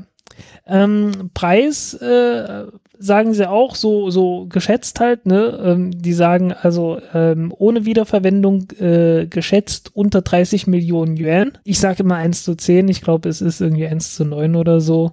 Ähm, also ein bisschen mehr als 3 Millionen Euro. Ähm, und wiederverwendbar unter 15 Millionen Yuan, also so, so 1,6, 1,8 Millionen äh, Euro für einen Start von, naja, irgendwas um die 150, 200 Kilogramm. Okay. In ist das niedrigen viel oder Orbit. wenig? Äh, Das ist ziemlich, das ist ziemlich günstig, ziemlich verdammt günstig. Also, ähm, wenn man sich so die Electron Rocket, äh, Electron äh, Rakete anschaut von, von Rocket Labs, äh, die hat, glaube ich, die gleiche Nutzlast, so der Größenordnungs, ja, größenordnungsmäßig war das so ungefähr das gleiche, äh, kostet aber 5 Millionen. Okay. Jo. Chinesen Ähm, halt. Naja, äh, die haben einen erheblichen Nachteil, nämlich das Ding fliegt noch nicht. Ja, das ist ein Nachteil. Das ist ein Nachteil, ne? Mhm. Ähm, also zurzeit, äh, zurzeit wird die noch getestet, so äh, äh, halt am Boden, an Kran hängend, ähm, damit sie nicht wegfliegt. Naja, also, Ich, also Schwebetests halt, ne? Also warte, warte, Frank. ist jetzt auch nichts lächerliches, Ich, weil ich stelle mir gerade, ich stelle mir gerade eine Rakete an der Hundeleine vor, die man so Gassi führt. äh, da gab es auch irgendwann mal so ein, da gab es tatsächlich mal irgendwann einen Cartoon, den jemand gemalt hatte, auch mit jemandem, der dem ständig eine Rakete hinterher lief. Oh Gott. Also nicht lief, äh, äh, schwebte. Die schwebte einfach so von alleine. Ich habe keine Ahnung. Ähm, ja, äh, jedenfalls, äh, man kennt das, also ähm, Masten Aerospace und so weiter und äh, SpaceX hat das auch gemacht mit den Tricon. Ja, ist auch nicht verwerflich. Also, Ja, ist nicht, ist nicht verwerflich. ich fand es also, sehr lustig, das Bild. Ja, äh, glaube ich.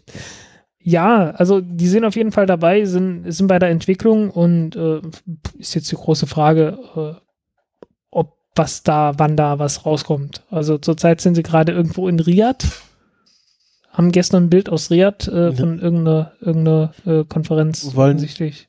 Ist in Riyadh irgendeine Konferenz? Ich habe keine Ahnung. Oder, äh, oder, kann doch sein, dass das einfach bloß Geschäfts... Äh, nee, Oder- es sieht irgendwie nach Konferenz aus, weil die Leute tragen so, so, so lustige, äh, so lustige Badges. äh, Konferenz-Badges, ja. Lanyards. Ja, Okay. Ja, kann auch sein, dass Ja. die Saudis irgendwie da interessiert dran sind. ähm, wahrscheinlich Geschäfte. Ist, ist hier Saudi-Arabien oder Ja, also, United ich sag mal, wie gesagt, das ist so eine, äh, oder Emirate? Verwechsel ich immer. Sau das ist Saudi-Arabien. Okay. Also Riyadh ist die äh, Hauptstadt von Dings. Ja.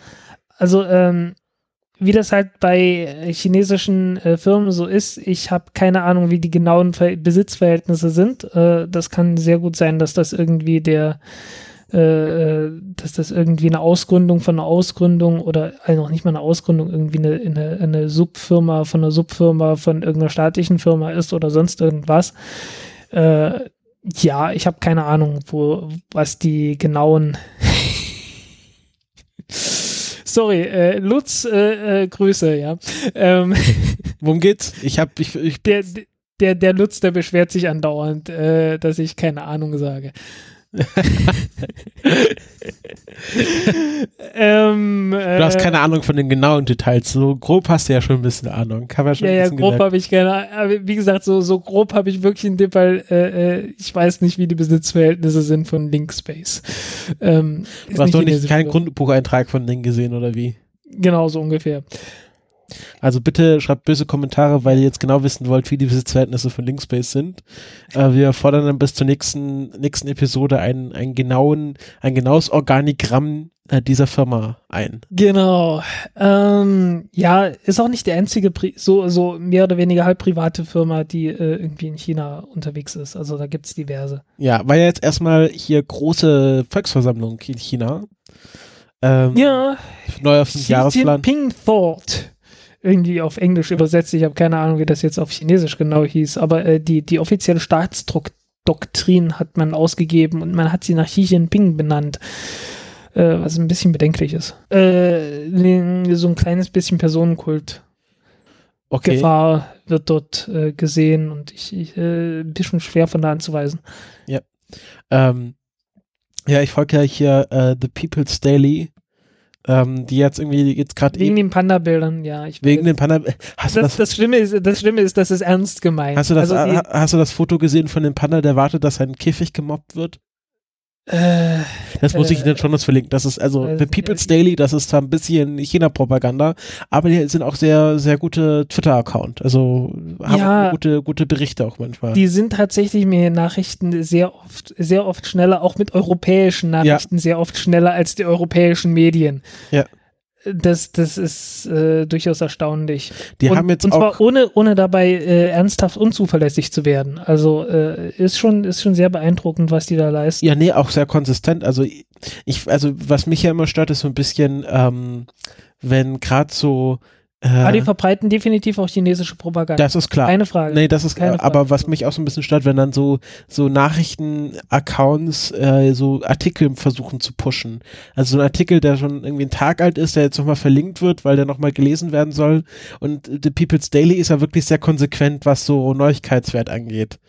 Ähm, die haben halt äh, jetzt, was ich ganz interessant finde, das werde ich mal nochmal durchlesen, die haben jetzt so Kurzbiografien von diesen ganzen äh, äh, Führern äh, der chinesischen Riege da vom Politbüro vertwittert.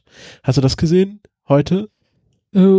Ah, vielleicht. Keine Ahnung. Also ähm, ist natürlich muss man natürlich mit einem Körnchen Salz äh, oder mit einem, einem einer ganzen ganzen Prise an Körnchen von Salz äh, nehmen. Aber ich finde das halt, also wenn man sich dem bewusst ist, dass das jetzt hier hier äh, kein äh, kein wirklich unabhängiges Nachrichtenmedium ist, äh, dann ist das schon irgendwie so ein guter Twitter-Account. Also ich folge dem sehr gerne. Ja. Also, wie gesagt, es ist ein, es ist ein staatliches Ding, aber äh, dem sollte man sich bewusst sein, aber es ist dann halt auch entsprechend, äh, ja, es ist halt genau die Nachrichten, die der Staat gerne verbreiten möchte. Und wenn man sich dafür interessiert, äh, was in China so, so verbreitet werden will, dann äh, ist das durchaus lohnenswert und äh, ist in der Beziehung dann natürlich halt auch zuverlässig, weil halt es ist zuverlässig genau das, was die wollen. Ja. So, fertig. Ne? Äh, genauso wie halt zuverlässig, äh, was weiß ich, wenn man irgendeine Firma folgt. Äh, also SpaceX verbreitet ja auch genau das, was sie äh, verbreiten wollen. So ein bisschen wie, wie Pravda lesen in der, in der Sowjetunion. Ja. Äh, Kennst du nicht, Ja. Pravda? Die Wahrheit? hm, ja, ja, doch, kenne ich. Ähm, ich. Ich, ich, ich habe sie halt selbst nie gelesen. Also ja. Ähm, also ich habe jetzt auch keine, ich habe die, hatte die auch nie im Abo, aber ja. als genau. Historiker liest man ja doch ein, die ein oder andere Ausgabe davon. Ja, nee, mir, mir fehlt einfach der Vergleich. Also ich, ich kann da einfach, ich kann mich dazu nicht äußern, weil mir einfach. Also ich kann mir gut vorstellen, dass die Pravda auch einen ähnlichen Twitter-Account haben würde. Hm. Jo. Oder, also ich finde, ich finde halt, dass das, ähm, äh, entschuldige uns diese Exkursion, aber ich, ich weiß ja auch, dass viele das mögen, wenn wir so ein bisschen abschweifen. Ähm, ich finde, ähm, The People's Daily ist halt nicht so krawallig wie zum Beispiel Russia Today. Ja, genau. Also Das die, ist halt so. die haben nicht so Verschwörungstheorien oder so. Auf jeden Fall habe ich keine gesehen. Sondern Ja, äh, sie verbreiten manchmal sehr komisches Zeugs im Sinne von so traditionell chinesische Medizin. Äh, die kommt da sehr häufig vor. ja gut, relativ- aber es ist ja jetzt, äh, Was halt so ein bisschen, das Kannst ist auch halt so kannst auch dieses von nationalistische kannst auch von der. Techniker bekommen. Ja, genau. Ja, ähm, ja, das, das ist aber bei denen mehr oder weniger nationalistisch begründet. Ja, ja. Also, Also- äh, was halt auch das Problem mit Xi Jinping ist. Ne? Ja, da, äh, wie ist der so? Kennst du, hast du da irgendwie eine Meinung zu dem? Ich habe ja da keine ich Ahnung. da, ich habe da, ich habe da keine feste Meinung. Ich habe auch alles bloß aus dritter bis vierter Hand und so. Äh, für, von daher ist das äh, ein bisschen komisch. Äh, aber äh, er soll wohl doch relativ rigoros sein und relativ halt halt ja das Ganze mehr in Richtung Überwachungsstaat und so ein bisschen mehr kommunistisch, aber mit halt mit kapitalistischen Einschlägen und bla. Äh, irgendwie so komisches Ding. Also es ist, äh, ja, wie halt, wie sie halt immer sagen, ne, äh, Sozialismus mit chinesischer Prägung. Ja. Oder wie Aber die, immer. ich bin jetzt gerade nochmal auf diesem Twitter-Account und ich vertwittert auch so Sachen wie, dass hier der Albert Einstein-Brief über seine Theorie von, äh, von äh, Glück äh, für 1,56 Millionen US-Dollar versteigert wurde. Hm. Ähm, und dann halt, es war jetzt halt letzten Wochen viel über diesen Parteitag. Jetzt muss ich nochmal dieses Panda-Bild raussuchen, das, das musst du nochmal sehen. Ähm, Siehst du, das funktioniert. Also äh, muss man, äh, ich, ich bin mir sicher, die machen das genau aus dem Grund. ja, ja, das ist Taktik, aber Das ist, das Taktik ist absolut Taktik, aber das Dumme ist, es funktioniert. Äh, furchtbar.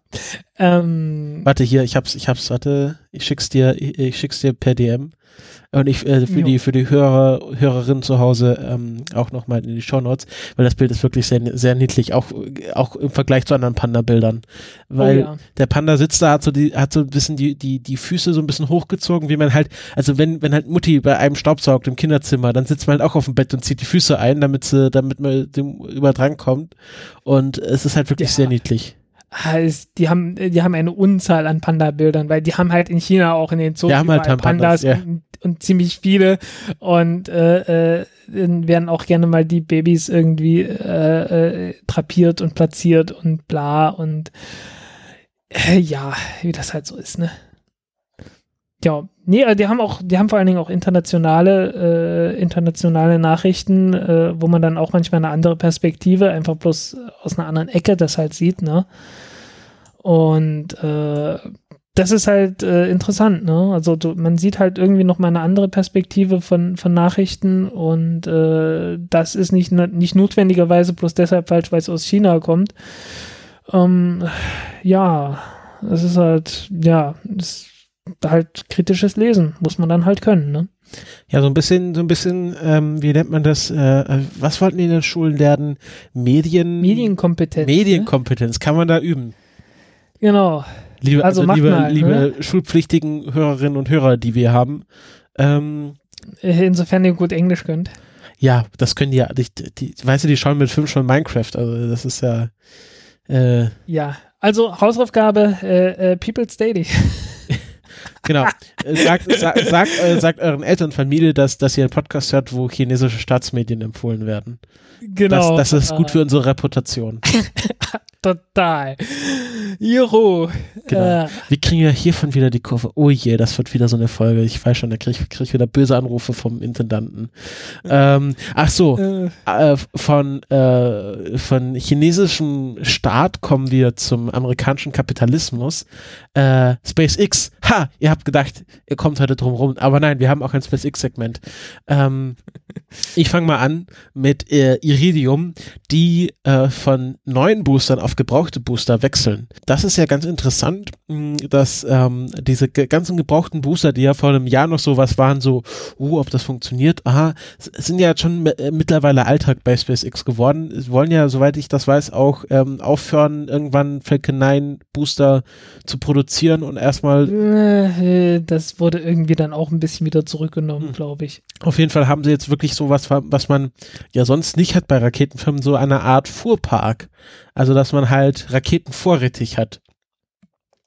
Und Ja. ähm, äh, damit äh, Iridium, Ja, wobei, wobei das ist eigentlich relativ normal. Also ähm, Raketen werden grundsätzlich, äh, nicht, nicht grundsätzlich, ähm, äh, in Amerika war es eine Zeit lang so, dass man die wirklich bloß so on demand äh, bestellt hat und dann wurde das alles furchtbar teuer. Äh, und dann hat man gesagt, äh, wir machen Block Buys. Äh, so heißt, man hat halt immer so gesagt, okay, wir bestellen jetzt mal 30 Stück. Äh, insofern äh, wurden die durchaus so auf Vorrat gebaut. Also das war durchaus normal. okay, Aber äh, ja, man hat jetzt halt einen Vorrat aus äh, schon geflogenen Raketen, was jetzt, äh, was tatsächlich was völlig Neues ist. ja, genau. Und ähm, die wollen ja auch, also dass, dass das auch gar nicht mehr günstiger ist, sondern dass es halt einfach der normale Preis ist, äh, äh, ob man jetzt eine neue oder eine alte Rakete fliegt, ist ja, also im Grunde, äh, im Grunde nähern wir uns jetzt hier so dem, dem, also du hast ja auch, kriegst auch keine Vergünstigung, wenn du einen LKW benutzt äh, für deine Fracht, der schon dreimal hin und her gefahren ist. Ähm, Genau. Also so nach dem Motto.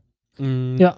äh, Ob der jetzt 3000 Mal oder schon 10.000 Mal gefahren ist, das ist dann auch noch egal. Genau, und es ist ja, also ich glaube, man kann es sogar fast mit, eher mit Flugzeugen vergleichen. Äh, die werden ja auch also immer wieder auseinandergenommen und neu zusammengebaut. Und äh, da, das macht im Grunde keinen Unterschied, ob das Flugzeug gerade aus der Fabrik gerollt ist oder schon zehn Jahre fliegt. Das ist immer noch gleich gut. Ja, äh, in gewissen Grenzen, also die haben äh, äh, nur eine begrenzte Anzahl an, äh, an Druckzyklen, die sie über Ja, genau. Aber ich glaube, Und das wird wahrscheinlich halt. bei Falcon 9 Boostern nicht unähnlich sein. Genau, äh, deswegen sagt man ja auch bei den äh, Block 3 Raketen, da haben wir die Blöcke wieder. Bei den Block 3 Raketen sagt man so, naja, ein, zweimal kann man sie wiederverwenden. Äh, bei den Block 4 Raketen heißt es dann schon zehnmal. Oh, und bei den Block 5 Raketen muss man dann abwarten. Oder waren das die Block 5 Raketen, die man zehn, ja, ich glaube, äh, ja, bei den Block 5 Raketen, da hieß es äh, zehnmal und nur mit Inspektion und äh, danach halt irgendwie einmal aufarbeiten und dann halt wieder zehnmal und das insgesamt hundertmal oder so. Also da, da hat man durchaus äh, einiges vor. Und ähm, ihr, damit Iridium in ihrem, Fly, äh, ihrem, ihrem Zeitplan äh, sein kann, weil die sind ja gerade äh, im Begriff, ihre Flotte zu erneuern mit den Iridium Next Satelliten, die nicht mehr glänzen. Das ist ja sehr schade, dass wir über, dass wir über Genau. mittelfristig die Iridium Flares verlieren werden vom Nachthimmel. Ja, äh, die ja von der Antenne kam. Also die hatten so, so platte Antennen gehabt, die halt äh, gerade richtig standen und dann das Licht äh, reflektiert haben. Ähm, ja, Genau, und ähm, das also war einfach eine ganz interessante Meldung, dass die jetzt tatsächlich von äh, neuen Boostern auf äh, gebrauchte Booster wechseln. Und ich glaube, da noch nicht mal irgendwie eine große Vergünstigung für bekommen. Das ist einfach so ein Zeitplan-Ding. ja. Ähm, apropos Vergünstigung, vergünstigt bekommt natürlich, äh, oh, wie heißen die Dinger? Äh, wie, wie, hieß, wie hieß die Firma, äh, die die Amos-Satelliten gebaut hat, diese israelische Firma? Oh, oh, äh, warte kurz, Amos. Boah, ich 6? komme gerade nicht drauf. Amos 6 äh, Ähm. war ja der Satellit, der verloren gegangen ist, als letztes Jahr die äh, Falcon 9 Rakete beim Äh, Test explodiert ist. Israel Aerospace Industries. Ah, okay, ganz leicht. Ja, Ähm, ja, Ähm, und die bekommen jetzt äh, äh, zwei Starts vergünstigt. Also der erste einfach bloß als Ausgleich äh, für, den, für den zerstörten Satelliten. Also das hatte ja SpaceX sofort versprochen. Und äh, den zweiten für 50 Millionen Dollar. Ja. Und äh, also den zweiten wohlgemerkt. Also äh, soll heißen, obwohl die einen äh, Satelliten äh, verloren haben, äh, bei einem Test, wo die Rakete mal eben explodiert ist auf dem Boden, äh, haben die so viel Vertrauen in SpaceX, dass die jetzt nicht nur äh, den kostenlosen Ersatz mitnehmen, äh, sondern auch gleich noch einen zweiten in, in Auftrag gegeben haben. Also äh, scheint da scheint da die Vertrauensbasis äh, nicht zu nachhaltig erschüttert worden zu sein. Mm, Ja, vielleicht, vielleicht ist einfach, ähm, äh, sitzen da einfach Ingenieure und äh, die haben sich das angeschaut und haben festgestellt, dass SpaceX im Großen und Ganzen schon weiß, was sie, äh, wissen schon, was sie tun. Ja. Ähm, Und haben vor allen Dingen gesehen, dass jetzt 15 Flüge hintereinander Ja, genau. geklappt haben in diesem Jahr. Also ich glaube, man kann es ganz platt aussagen, das ist einfach the risk of doing business. Ja. Ist ja alles versichert und dafür, also pa pa passiert halt in, der Ja. Raumfahrt. Apropos versichert, äh, da gab es ja auch so jetzt diese Oh, ja, ja. Diskussion. Da gab es ja diesen, äh, diesen Artikel in äh, Space Intel Report, ne? Habe ich nicht gelesen, aber ich hoffe du. Äh, ja, habe ich irgendwie, aber die, die Frage ist jetzt, ob ich den wiederfinde. Jedenfalls in dem Text steht, äh, grob gesagt, äh, ja, Protonraketen kann durchaus sein, dass die sich nicht mehr lohnen werden, weil die Versicherungsprämien äh, extrem hoch sind, also im Sinne von äh, irgendwas um die 12 Prozent, während ähm, Ariane und, also die, ja, Ariane-Raketen und Falcon 9 Raketen eher so um die 4 bis 5 Prozent bezahlen ich glaube Falcon 9 4 bis 5 und Ariane 5 irgendwie so, so äh, 3 bis 4 Prozent Versicherungsprämie. Ähm, und ja, äh, da regte sich dann halt äh, ein offensichtlich äh, Russland sehr zugeneigter äh, Mensch drüber auf, äh, dass das doch völlig unfair ist und dass niemand äh, äh, die, die Versicherungsraten von äh, von äh, SpaceX äh, erklären kann äh, im Vergleich zur Proton-Rakete und so. Ähm, ja, das Dumme ist, wenn man mal äh, durchrechnet, ist es halt so, die Proton-Rakete äh, hat eine Fehlerquote von ungefähr 10%. Also die hatten neun äh, vollständige Verluste und einen teilweisen Verlust äh, in den letzten 102 Starts oder so. Also ungefähr 10%. Und ähm, ich sage mal, dann sind 12% Versicherungsprämie durchaus zulässig, ne? Ja. weil du hast halt, musst zusätzlich noch ein bisschen die, äh, äh, die Inflation ausgleichen. Und sowas, und dann kommst du halt auf 12 Prozent, ja. Ist so. Äh, ist durchaus realistisch. Und naja, ähm, die Falcon 9 Rakete hatte jetzt äh, 43 Starts, glaube ich. Äh, davon waren zwei, die halt äh, verloren gegangen sind, aber nur eins davon war ein Versicherungsfall, zumindest für die Versicherung, die die Starts versichert. Weil Amos 6 war ja, ähm, äh, war ja versichert als, als Transportschaden sozusagen. Äh, weil Ja, da war doch ein ganzes Hickhack, wer jetzt, welche Versicherung jetzt da greift, weil es war ja schon Genau. eine Rakete, aber ist ja noch nicht geflogen, von dem Ja, ja, da, da gibt es eine klare Definition und die sagt, äh, äh, gestartet ist die Rakete erst, äh, wenn die Raketentriebwerke gestartet werden, mit der Intention, die Rakete zu starten. also nicht, wenn sie also- Test feuern. Genau, genau. Und damit war völlig klar, okay, das gehört alles zur Transportversicherung dazu. Ja, und die hatten bis dahin kein Problem damit gehabt, das hat sich dann wohl geändert. Weil SpaceX äh, testet, die, testet die Raketenstufen jetzt wieder ohne äh, Nutzlast. Also die hatten das irgendwann eingeführt, damit es etwas schneller geht. Ne? Die haben dann irgendwie in ihrem Prozess zwei, drei Tage eingespart. Also die hatten da schon einen guten Grund und es ist halt bis dahin auch noch nie irgendwas schiefgegangen in der Richtung. Äh, also weder bei denen noch bei sonst irgendwem. Und so völlig unvernünftig war das nicht. Es war halt nur so, dass, äh, dass halt äh, da so eine, eine äh, Druckflasche, eine Heliumdruckflasche ähm, äh, kaputt gegangen ist, weil äh, der Inhalt des He der Heliumflasche so kalt war, dass der Sauerstoff da gefroren ist unter den unter dem äh, Geflecht an Kohlefasern, die die äh, die die Druckflaschen äh, zusammenhalten sollen und den Druck innerhalb der Druckflasche entgegenwirken sollten. Und äh, ja, das ganze Ding dann halt gesprengt, was ein bisschen ungünstig war. Klein wenig. Tja, ja, äh, wie gesagt, aber für die, für die Proton-Rakete äh, ganz klar, also Riesenproblem. Ähm, auf der anderen Seite, es kann halt auch nicht sein, dass du eine Rakete hast, die zuverlässig äh, alle zehn Starts oder so äh, äh, einmal kaputt geht. Also das war halt von Anfang an klar, irgendwie, irgendwie hat die Proton-Rakete ein ganz ernsthaftes Problem. Und wenn die jetzt nicht äh, eine ganze Reihe von 10 oder 20 Starts haben, äh, wo dann halt mal nichts schief geht äh, möglichst mehr als 10 Starts, also wirklich eher so 20, ja, dann, dann wird halt, dann werden halt die Versicherungsraten entsprechend wenig sinken. Also das ist äh, deren eigene Schuld, mehr oder weniger. Mhm. Ja. Ähm, du hattest ja noch was zu Elon Musk aufgeschrieben. Ja, der hatte ein AMA gemacht, ein, ein Reddit, äh, Ask Me Anything. Also äh, bitte fragt mich doch einfach mal alles. Was er schon letztes Jahr gemacht hat nach seinem Vortrag. Genau. Ähm, ja, äh, da war so einiges dabei.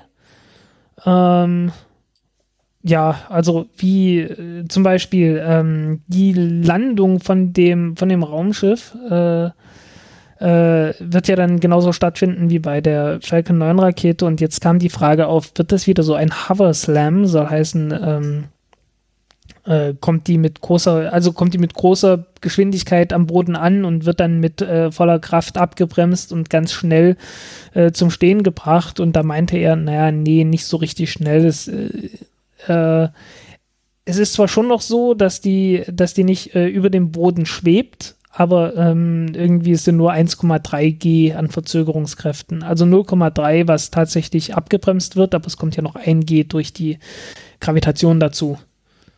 Ja. Ähm, er meinte auch, äh, der Grund, warum das Raptor-Triebwerk jetzt nur noch 170 Tonnen Schub hat, anstatt von 300, äh, ist we chickened out. ne, also ja, dann hat er halt gesagt, nee, machen wir mal doch nicht so groß, letzten Endes. Ähm, ja, und äh, man will sich halt im Wesentlichen auf die, äh, auf die Zuverlässigkeit des Ganzen äh, konzentrieren. Ähm, ja, äh, und man hat das, man hat das Raptor-Triebwerk, äh, es ist nicht hundertprozentig klar geworden, ob das jetzt äh, äh schon die endgültige Größe ist. Also ich, ich glaube, es war irgendwie so ein Testtriebwerk oder Evaluation oder irgend sowas. Also es war noch kein Flugtriebwerk. Das ist irgendwie rumgekommen. Also es, äh, es gibt da so verschiedene, äh, verschiedene ähm, ähm, Stufen halt. Ne? Äh, du kannst halt äh, einmal so ein Triebwerk, das die gleichen Komponenten hat, also Subscale, also kleiner als das, was du am Ende haben willst. Das hatten die ja schon letztes Jahr getestet. Äh, dann kannst du das äh, Triebwerk testen, schon in Originalgröße von den meisten Teilen, aber noch nicht unbedingt so optimiert, dass man damit fliegen wollen würde. Und ich habe so das, den Verdacht, dass das Raptor-Triebwerk jetzt gerade so auf dieser Ebene getestet wurde. Ja, und dann kannst du halt noch das Flugtriebwerk testen, äh, das dann halt schon auf äh, geringes Gewicht und so weiter und äh, einfache Handhabbarkeit in der Rakete und so weiter optimiert hast. Also das ist dann halt nochmal noch mal ein anderes Biest das dann halt auch nochmal testen musst. Ja. Ja, dann halt äh, der Flügel von dem, äh, von dem BFS, also von dem Raumschiff, äh, hat ja hat ja so einen Flügel, ne? Und er meinte, und Elon Musk meinte halt, ja, also als Delta-Flügel würde ich das jetzt nicht so richtig bezeichnen. Im Wesentlichen geht es nur darum, äh, dass das Ding dafür sorgt, dass, äh, dass die Rakete nicht mit den Triebwerken zuerst in die Atmosphäre reinkommt. Also es geht bloß darum, das Ding irgendwie ein bisschen beim Wiedereintritt zu stabilisieren.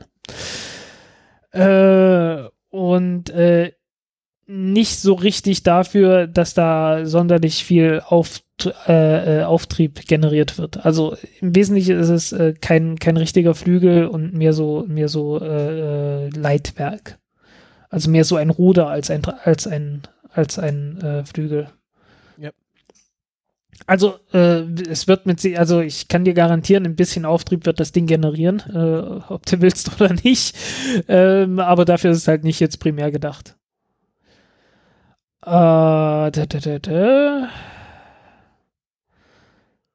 ja, dann halt die Frage, äh, äh, wie die es schaffen, die, äh, äh, äh den Treibstoff da drin zu lagern. Und er meinte halt, ja, ja, langfristig, also kurzfristig kann man es auf jeden Fall kühlen, einfach dadurch, dass ein Teil von dem, ein Teil von dem, Mensch, Worte, Worte, deutsche Worte, ein Teil von dem Treibstoff ähm, verdampft, äh, weil dann hast Verdampfungskälte sozusagen in dem, in dem eigentlichen Treibstoff.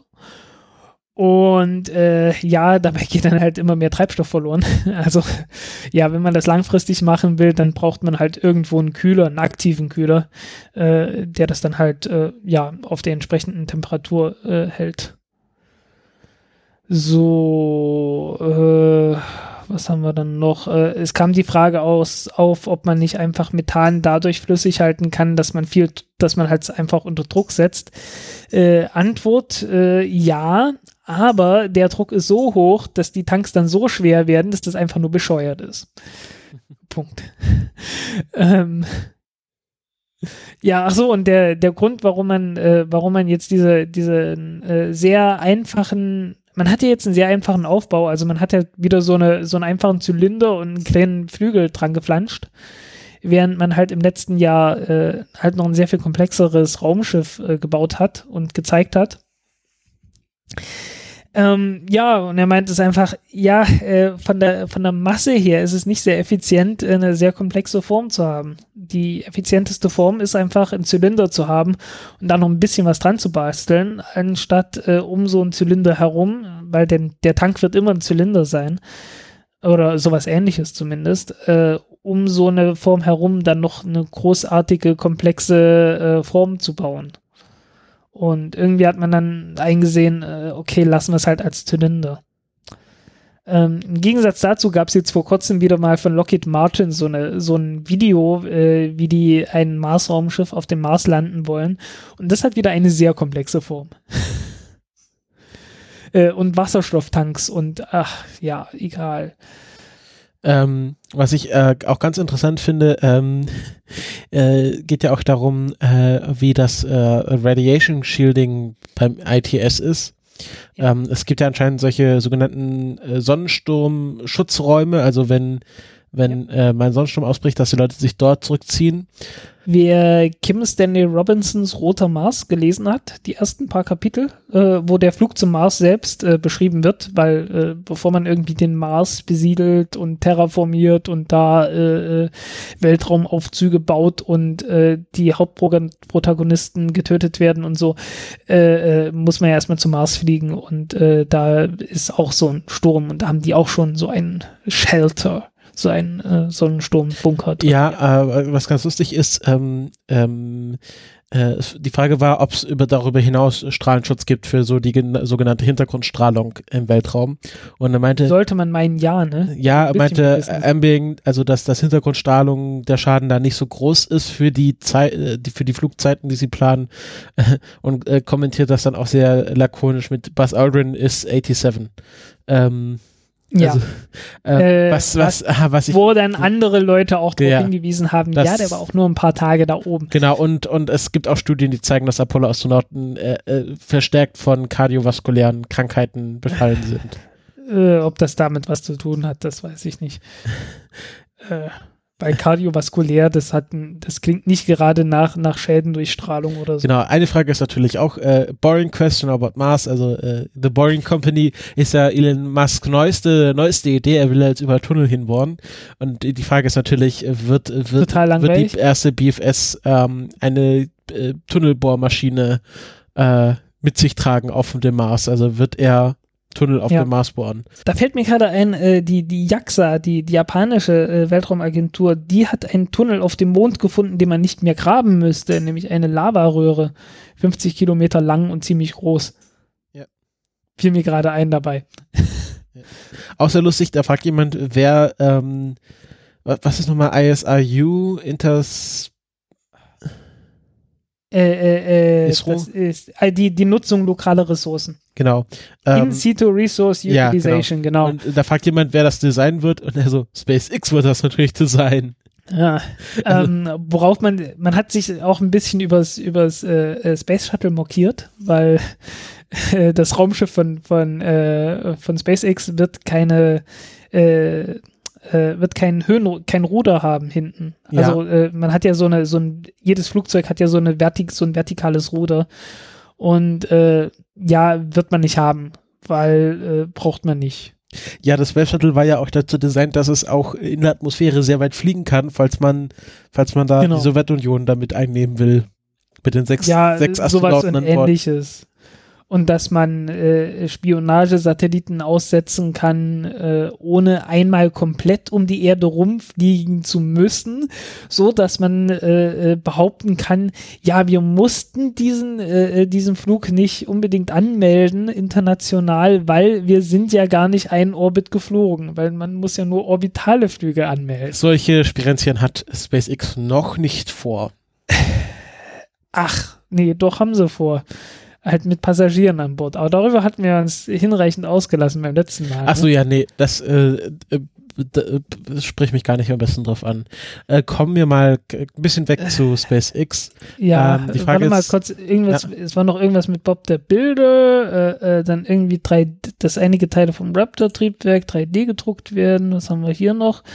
Äh, ach so, ja, die, die Control, die, die Control Thrusters, äh, das sind diese, äh, genau die Dinger, mit denen dann, die man heutzutage meistens mit, äh, mit Hydrazin benutzt, äh, die sollen in diesem Raumschiff äh, mit Methan und Sauerstoff äh, druckbetrieben funktionieren. Äh, dann wahrscheinlich irgendwie durch, durch hohe, ja, irgendwie muss man da sich auf jeden Fall noch was äh, einfallen lassen, äh, wie man die genau zuverlässig äh, hinkriegt. Ja. Ähm, das ist äh, durchaus noch interessant gewesen. Ähm, ähm, äh, Ja, den Rest können sich die Leute hier auch selber durchlesen. Genau. Ich, ich bin gerade so ein bisschen am, am drücken, weil ähm, äh, sorry, es ist ja, 22 Uhr und ich habe morgen um 8 Uhr Uni. Äh, Entschuldigung. na, ist kein Problem. Ich wollte wollt nur auch die Leute darauf hinweisen. Du hast vollkommen recht, du hast Ja. vollkommen recht. Ich will aber noch ein Thema unbedingt ansprechen, Hm? nämlich diesen interstellaren Kometen. Ja. Ja, das, äh, ich, ich müsste noch mal kurz gucken, ob bei Twitter, ob da nicht doch noch Ich irgendwas. habe nichts gesehen. Ich folgte mir jetzt mittlerweile gesehen. auch und äh, Ja, äh, hm, also, ähm, äh, es, es wurde ein, ein Komet entdeckt, äh, und zwar ähm, vor einem Monat, ziemlich genau vor einem Monat wurde der das erste Mal beobachtet. Äh, da kommt der erste Datenpunkt her, aber jetzt so erst in der letzten Woche wurde der so richtig beobachtet und äh, mindestens einer, dem ich äh, vertraut habe und möglicherweise zu viel vertraut habe, äh, hat in einem, oh, wie heißt das Ding jetzt schon wieder? Ich habe jetzt schon wieder so viele Links offen auf einmal, dass ich jetzt hier kurz gucken musste. Ähm, es gibt nämlich von der IAU, der Internationalen Astronaut, nein, nicht Astronautischen, der Internationalen Astronomischen Union, äh, gibt es die Minor Planet Electronic Circulars. Äh, das sind letzten Endes einfach Meldungen über besondere Beobachtungen von äh, ja, Asteroiden, Zwergplaneten äh, und äh, äh, Kometen. äh, Electronic Circulars ist ja auch ein sehr schöner Begriff für Newsletter. Ja, ja, finde ich äh, sehr schön und ist wahrscheinlich so uralt, das Ding schon, dass das Wort Newsletter damals einfach nur noch nicht in Gebrauch war. Ja. Keine Ahnung. Äh, äh, ist jedenfalls geil. Ähm, und zwar ging es hier um den Kometen C 2017 U1, äh, entdeckt von Pan-Stars. Äh, und äh, ja, es gab dann eine, eine Reihe von Beobachtungen und mindestens der Garrett V. Williams, der diese Meldung hier verfasst hat, äh, ist darauf gekommen, dass äh, diese, diese Beobachtungen darauf hindeuten, äh, dass dieser Komet kein normaler Komet ist. Äh, die meisten Kometen äh, kommen ja nicht aus dem Nirgendwo, sondern die kommen ja alle wieder zurück. Das dauert manchmal ziemlich lange. Also bei Hale Bob zum Beispiel sind das so 2000 Jahre. Beim Hallischen Kometen sind es äh, 76 Jahre und äh, bei vielen anderen sind es noch deutlich weniger. Bei manchen auch noch mehr. Ähm, also sowas gibt's halt. Ähm, und der hier, der kommt gar nicht mehr zurück. Zumindest wenn die Messungen so stimmen, wie sie hier waren. Und äh, ja, dann habe ich darüber, darüber hatte ich halt schon einen Artikel geschrieben und der ist auch schon veröffentlicht und so weiter. Und dann kam so ein Typ auf Twitter, äh, Simon B. Äh, das ist nicht nur irgend so ein Typ, also das ist äh, äh ein, ein Astrophysiker, äh, der der hat äh, 2013 äh, seinen Doktortitel bekommen. Der war irgendwie bei äh, ähm, hatten wir heute schon bei New Horizons war der mit beschäftigt. Also der hat schon das ist ein ernsthaft, ein sehr ernstzunehmender Mensch. Er hat Referenzen und der hat halt ausgerechnet, mh, hm, ich wäre mir da nicht so sicher, dass der wirklich von außerhalb kommt. Ähm, ja, der Punkt ist halt einfach, ähm, äh, äh, äh, Kometen, es sollte auch Kometen geben, die aus Gründen, welchen auch immer, äh, nicht gebunden sind an, äh, an irgendeinen Stern, sondern auch zwischen Sternen einfach mal so gerade durchfliegen und dann von einem Stern zum nächsten fliegen können. Ein Rogue Comet. Genau, sozusagen. Hast du die letzte äh, Star Trek-Folge noch nicht gesehen? Äh, wo kam das da genau vor? Als Ash Tyler erzählt, wie seine Mutter umgekommen ist. Oh, verdammt. Äh, Nee, dann habe ich da irgendwie was nicht mitgekriegt. Ja. okay. Könnte ja. man, dass sie im 23. Jahrhundert da schon ein bisschen besser sind mit Kometen aufspüren. Ja, ja. Ähm, ja, jedenfalls, äh, man kann sehr wohl davon ausgehen, dass es sowas gibt und man hat halt jetzt geglaubt, äh, jetzt haben wir endlich einen. Und äh, ich, ich hoffe sehr, dass, dass, dass der sich irgendwie verrechnet hatte. Der hat kurz danach getwittert, äh, ich sollte solche Berechnungen nicht machen, bevor ich nicht meinen Kaffee getrunken habe. Und ich hoffe so Kennen ein bisschen noch, er hat sich, er hat irgendwie einen Fehler gemerkt und hat jetzt noch nicht wieder nochmal neu nachgerechnet. Ich weiß es nicht. Ich weiß wirklich nicht, äh, äh, äh, ob das, also es ist jetzt so ein bisschen Schrödingers Komet. Entweder kommt man außerhalb oder halt doch nicht. Mhm. Äh, und ich, ich hoffe, ich, ich hoffe, ich muss meinen Artikel nicht nochmal korrigieren. Äh, und also wenn, dann mache ich den mache ich das natürlich, aber ich kann mir jetzt nicht sicher sein, weil im Prinzip ist man jetzt so bei Aussage gegen Aussage. Und ich will jetzt nicht gleich wieder eine Korrektur da reinschreiben äh, und dann hinterher wieder die Korrektur zur Korrektur zu schreiben und äh, du verstehst das Problem, ne? Ich verstehe das Problem. Aber ich, ich, äh, ich sehe da ja äh, unbegrenzte Möglichkeiten uh, to boldly go where no man has gone before. Ähm, also ich finde das ja, also wenn du sagst, okay, der ist jetzt hier sozusagen auf der Durchreise, ja. da könnte man sich ja irgendwie dranhängen. Äh, ja, das Problem ist, äh, wenn du dich an so einen Kometen dranhängen willst, äh, dann musst du erstmal auf diese Geschwindigkeit dann abbremsen. Naja. Weil im Prinzip musst du ja parallel zu ihm fliegen, äh, um, um dann äh, äh, dich da dran zu hängen. Ne? Entweder das, dann musst du halt schon richtig schnell gewesen sein. Oder du fliegst einfach bloß irgendwie dorthin, wo der gerade ist. Und äh, ja. Ich sag dir, Frank, ähm, Frank, per Anhalter durch die Galaxis. Dann, das nennt sich dann Litho-Breaking dann ist dein Daumen, dann hängst du dein, dann hältst du deinen Daumen raus und dann ist dein Daumen weg, weil äh, äh, der, der Komet mit ein paar Kilometern pro Sekunde an dir vorbeigerauscht ist und leider nicht rechts angehalten hat. Ja, das ist, das sind ja alles nur physikalische Probleme, das lässt sich ja lösen. Aber die Möglichkeit, also man muss, man muss ja nur Treibstoff mitnehmen, um dorthin zu kommen. Danach ist man ja quasi, äh, hat man ja quasi gratis äh, Energie von dem Kometen. Nee, hat man nicht, weil du du, musstest ja die ganze Energie, die du, die du sowieso gebraucht hast, die musstest du ja schon dadurch aufwenden, dass du überhaupt auf die gleiche Geschwindigkeit kommst, äh, mit der der Komet fliegt. Ja, aber du musst. Der einzige, der einzige Vorteil, den du hättest, du hast dort halt Masse. Ne? Ja. Du hast auch, also du, du könntest du dann vielleicht da irgendwie die Masse, die dort ist, irgendwie da, benutzen. Kannst dich da gut hinter den Kometen schnallen, dann bist du schön geschützt von allem, was dich so, was dich so stören könnte. Was äh, nach allem, was man bisher weiß, sowieso nicht allzu viel ist. Ja, aber du, Ja, aber du könntest dich ja, weißt du, du, du könntest ja dann auch Sachen abbauen dort und dich da schön reingraben. Ja, und, also, und, ja vielleicht gibt es da auch Uran drin und so, dann kann man irgendwie einen Kernreaktor betreiben. Es reicht ja, wenn da Wasser ist. Äh, nee, reicht nicht, weil du fliegst ja dann irgendwie weit weg von der Sonne, du hast dann keine andere Energiequelle und dann kannst du nicht mehr sagen, ja, ich nehme das Wasser und mache daraus irgendwie Treibstoff oder sonst irgendwas. Ja, also lass mir doch mal. Du brauchst dann schon eine ernsthafte Energiequelle. Lass mir doch mal meine Träume. Ich will hier, ich will hier also das wäre doch mal die Möglichkeit, wirklich per Anhalter durch, durch die Galaxis zu fliegen. Tja, ist halt alles nicht so leicht. Wir müssen, wir müssen wirklich mal ins, äh, nach Alpha Centaurium schauen, welche Pläne dort ausliegen. Kann ja, Ja. wissen. Ja, kann man nicht wissen. Aber auf diese Note, glaube ich, beenden wir diese Folge. Ähm, Ähm, Oder hast du noch- hast du noch Ja, was? nee, ich, äh, äh, kurzer Hintergrund dazu. Äh, es gibt ja ein es gibt ja eine Redaktion bei Golem. Ich bin ja, ja es bin gibt ja eine Redaktion Autor. bei Golem. Ich bin Das nicht alleine, falls das jemand geglaubt hat. nee, ich bin ja der, ich bin da ja fester Freier und von daher, wenn ich da irgendwie einen Artikel schreibe, äh, dann sollte ich, wenn es geht, vorher schon mal einen Redakteur gefragt haben, ob das Thema soweit interessant ist. Und da meinte er halt bloß so, hey, ja, klingt interessant, machst du was dazu? Ja.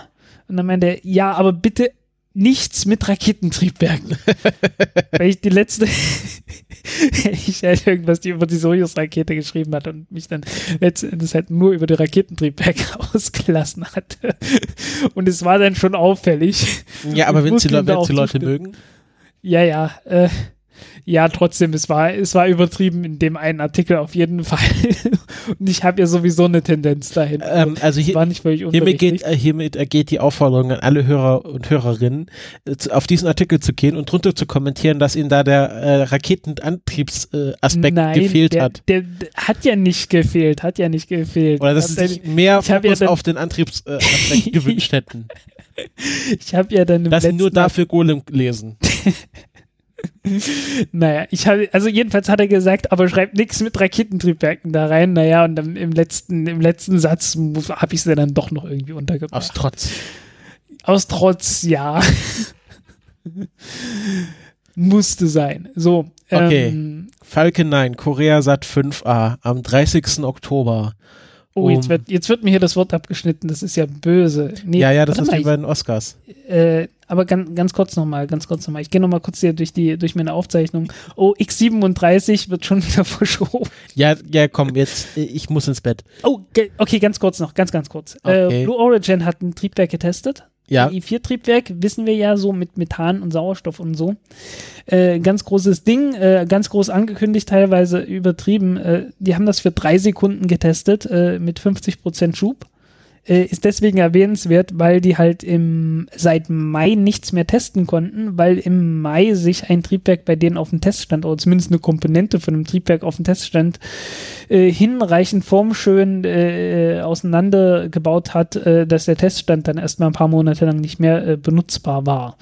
Jetzt war man halt hier ganz stolz dabei und hat gezeigt, hey, wir haben getestet für drei Sekunden. Naja. Okay, wollte ich noch kurz erwähnt haben.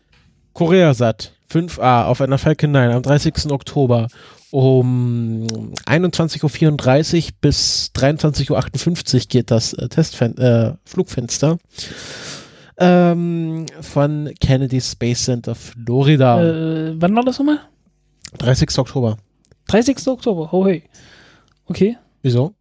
Äh, ich dachte irgendwie, der nächste wäre für November geplant. Ich da Ja, ist auch fast, fast es ist sehr knapp Oktober äh, zugegebenermaßen. Ähm, Minotaur C-Rakete wurde verschoben. Äh, das heißt, ich habe noch eine Gnadenfrist, meinen Artikel darüber zu schreiben. Und ich muss das jetzt morgen, wirklich machen, äh, egal was, egal was passiert, das Ding muss fertig werden. Ähm, verschoben zigmal, äh, kommt dann, äh, was damit auf sich hat. Willst du auch äh, sagen, wann, an welchem Datum? Am 31. Oktober, habe ich schon gesagt. Hast du nicht gesagt. Okay, äh, kurz vor Mitternacht dann, übrigens. Ja, 23.37 Uhr. Von Vandenberg in Kalifornien, äh, weil soll äh, sonnensynchron werden und äh, von Florida aus äh, sind so Missionen, die sonnensynchron sein sollen, äh, bisschen blöd, weil du musst dann so Richtung Pole fliegen. Und äh, von Vandenberg aus macht man das nach Süden hin und da ist halt Pazifik und äh, von Florida aus ist da halt im Norden irgendwie Neuengland und so. Und äh, dann, dann zieht man den, den Pazifik äh, als Überflugsgebiet dann doch irgendwie vor. Ja, ist das, ist das, äh, spielt es eine Rolle, zu welchem Pol man fliegt? Nö. Kann man ja, kann man nicht von Kennedy aus Richtung Südpol fliegen? Ja, ja, kann man ja. Äh, ach so, äh, ja, äh, dann hast du irgendwie, ah, ich bin mir gerade nicht sicher, ich, ich, ich konsultiere den Globus. Moment, äh, da hat man Kuba im Weg. Das, das könnte schwierig werden. Da, ich glaube, da war mal was Genau. mit irgendwie Raketen. Kuba und Kuba, möglicherweise, da klingelt was. möglicherweise Jamaika und so. ich, äh, Ich, ich, ich, wusste, ah, ich wusste nicht, ob's, ich wusste nicht, ob's, ob's Kuba ist oder ob's äh, äh, hier Hispaniola ist, also hier Haiti und ja, schon Kuba, Kuba Dingens. klingt nicht ganz falsch. Klingt nicht ganz falsch. ja, Äh, dann haben wir im November noch kein genaues Datum, Long, Lange Marsch 3B mit einem Baidu-Satelliten. Aha. ja, Baidu ist das Navigationssystem. Genau. Äh, hatten wir ja irgendwann mal geklärt, das heißt Kompass. Das äh, klingt richtig. Äh, willst du eine nächste?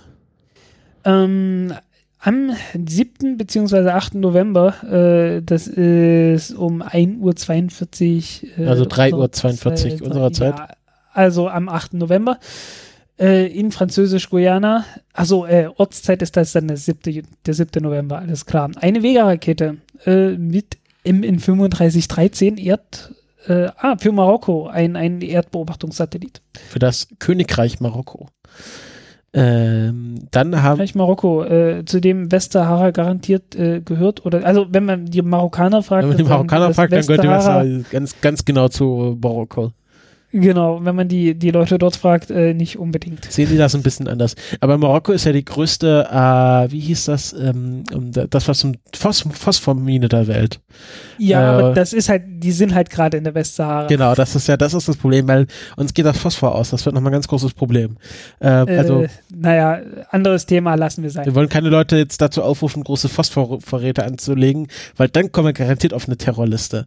Das, äh, das diskutieren wir später. Genau, dann Genau. Haben wir eine Delta 2 mit dem JPSS 1. Das ist ein äh, Satellit für den amerikanischen Wetterdienst. Ähm, und der fliegt am 10. November um äh, 9 Uhr, 11.47 Uhr äh, von der Vandenberg Air Force Base, weil er auch Ah. in einen polaren Orbit gehen soll. Und einfach, weil ich jetzt dabei bin und auch wenn das überhaupt keinen Sinn mehr macht, weil bis dahin, oh nee, nee, 12. ist der nächste. ja, Nee. um, den 12. Ich geh, wir gehen jetzt mal, nehmen noch mal die Antares mit. Genau, die Antares-Rakete äh, am 11.11. Äh, leider nicht um 11.11 Uhr, äh, sondern um 12.37 Uhr äh, Greenwich Mean Time. Also dann äh, mit Sicherheit um 13.37 Uhr unsere Zeit. Also oh, Lead Time. 13.37 Uhr, Lead, Lead Hour. unsere Zeit. Weil dann ist ja nicht mehr, nicht mehr äh, Sommerzeit. Ähm, ja, Antares-Rakete, seit langer Zeit mal wieder. Äh, mit den zwei RD-181 Triebwerken, äh, die ja heutzutage kein Problem mehr sind, weil die äh, Beziehungen zwischen Russland und den USA ja super viel besser geworden sind. Ach, RD 181 hatten wir lange nicht mehr. Ja, ja, ne? Das war, das, das, ich habe ja schon fast nostalgische Gefühle bei dem Triebwerk. Ja, ja. Oh, das war mal ein ganz großes Thema hier im Podcast. Die Älteren werden sich erinnern. Oder die Leute, Ja, ja. die das Arch- Archiv jetzt vor kurzem durchgehört Das, haben. das machen wir, das machen wir dann, äh, wenn wir, wenn die Antares-Rakete irgendwie gestartet ist, Ja. weil ähm, äh, man sieht dann hier immer so delayed from July 6, also vom, also ursprünglich 6. Juli, dann hieß es äh, äh, 1. Oktober. Äh, nee, warte, dann hieß es 1. Oktober, dann wurde es wieder vorverschoben zum 12. September, äh, dann wieder verschoben auf den 10. November. Ja, genau, mit Stand vom 18. Oktober. Und jetzt ist 11. Ok- 11. November. Irgendwie so. Also äh, ein bisschen wild. Kleines Genau. bisschen wild. Ähm, Ähm. was übrigens auch ange angekündigt wurde, eine mysteriöse äh, Nutzlast äh, von, äh, von der Falcon 9 Rakete äh, Zuma. namens Zuma von Northrop Grumman. Wo Uh. keiner weiß, das Ding tauchte irgendwie plötzlich auf. Also sehr plötzlich für Zuma. alle Soll normalen ich mal googeln, was das heißt? Äh, ja, kann man ja mal gucken. Es gibt äh, der Aber es ist eh Präsident, bloß irgend so ein komischer Militär. es gibt äh, Jakob Zuma, das ist der Präsident des äh, von äh, äh, Südafrika, vom, äh, vom Genau, ja. afrikanischen National Congress. Hm. Ähm, puh, ha. Vielleicht ist das ein X37. Die hatten wir ja schon. Ja, aber noch eins. Sie haben ja zwei davon. Keine Ahnung. Vielleicht, Also- vielleicht koppeln sie die im, im Dings, weißt du? Ja, was weiß ich. Also, ähm, ja, jedenfalls zu schwer kann es nicht sein, was auch immer gestartet wird, äh, äh, weil die, die Rakete kommt wieder zurück. Also die äh, ja, kriegen sie aber Stufe wäre beim landet X37 wieder. möglich, oder? Ha? Wäre beim X37 möglich. Ja, ja. Also keine Ahnung, äh, wird man sehen. Ähm, man wird dann auch äh, irgendwie, die müssen ja sagen, äh, was die Gefahrenzonen sind. Und dann sieht man ungefähr, in welchen Orbit das gehen wird. Und dann, ja, wir werden sehen. Also es ist ja, hm, es wird ja wahrscheinlich kein, kein 0815 Spionagesatellit sein, dann wäre es ja ein N-Roll-Start. Ja, irgendwie 0815 ist es nicht. Äh, und kommt halt auch von Northrop Grumman. Äh, und also das ist ja eigentlich doch eine Firma, ne? Also das ist zwar Militärkontraktor durch und durch, äh, aber ist halt doch irgendwie so, so, so eine Firma halt, die dann irgendwie Interessen damit, äh, ach nee, für das US, für die US-Regierung. Hm. Keine vielleicht, Ahnung, vielleicht schießen sie auch einfach Trump auf den Mond oder so. Ja, wer weiß. Ähm, ach ja, und Wildcard. Irgendwie äh, viertes Quartal was ja schon längst angebrochen ist, äh, äh, die Elektron-Rakete. Ja, also längst seit äh, 25 Tagen. Ja, also irgendwie, irgendwie, vielleicht, vielleicht kommt da irgendwie ganz plötzlich was, wer genau. weiß. Also Wildcard Electron Still Testing, ähm, die wollen ja, wollen ja, wenn es gut läuft, äh, schon am dritten Start dann äh, Nutzlast drin haben. Ja, und äh, die wollen ja eine schon zum Mond, die wollen ja dieses Jahr noch eine zum Mond fliegen. Ja, gut. Also, äh, dass noch was wird. Wir haben ja, haben wir jetzt, haben wir, haben wir jetzt mehr Zeit als äh, bis Ende des Jahres. Aber haben wir im Interview gesagt, dass sie das locker schaffen, dass es an ihnen nicht liegt. Ja, wir werden sehen. Okay, damit beenden wir diese Sendung. Ähm, so, du musst ins Bett. Genau, ich wünsche euch eine wunderschöne gute Nacht. Ich habe die letzten Tage so Morgen, viel im Bett gelegen, Tag, ich habe keinen Bock. Guten Abend. äh, der Frank, äh, der Frank geht jetzt nochmal eine Runde joggen Irgendwas, nee, nee, also das auch nicht. Also äh, so, so ganz auf dem Damm bin ich noch nicht, aber ich bin eigentlich erstaunt, dass ich, dass ich doch ganz gut durchgehalten habe. Genau. Ähm, wir bedanken uns fürs Zuhören. Wenn ihr Feedback oder sonstiges habt, schreibt es in die Kommentare oder auf hm. Twitter. Oh, äh, ich sehe gerade, wisst ihr, was ich gerade sehe? Was? Äh, es fliegt noch mal eine Rakott. Hm. Verdammt, von Plesetsk aus. Hm. So, und sogar eine Eurocott. Hm. Und für die ESA. Hm. Sentinel 3B. Hm. Oh Gott. Alles falsch. Du, wir müssen die Sendung nochmal neu machen. Genau, äh, also äh, Schnitt machen wir nochmal neu. Schnitt, alles neu. Äh, wir müssen den Countdown nochmal anfangen. Ach Gott, nein. Und Aber wir waren fast durch. Ist ja noch in wir der schneiden hier, Wir schneiden hier ja nicht, das müsst ihr ja wissen. Genau. Ach. Gut. Ähm, wenn ihr, wenn Zweieinhalb ihr Stunden alles umsonst. Geld übrig habt, naja, zwei, zweieinviertel Stunde. Wenn ihr Geld übrig habt, dann schmeißt uns das doch in den Hut. Und ähm, wir machen jetzt die Sendung nochmal oder auch nicht. ähm, ist ja noch in der offiziellen Sendung drin, von dem her können wir es ja als besprochen abhaken. ähm, und wir wissen genau. ja, dass alle Hörer, Hörer und Hörerinnen bis zur letzten Sekunde diesen Podcast auskosten werden. Und äh, sagen dann ciao. Ciao.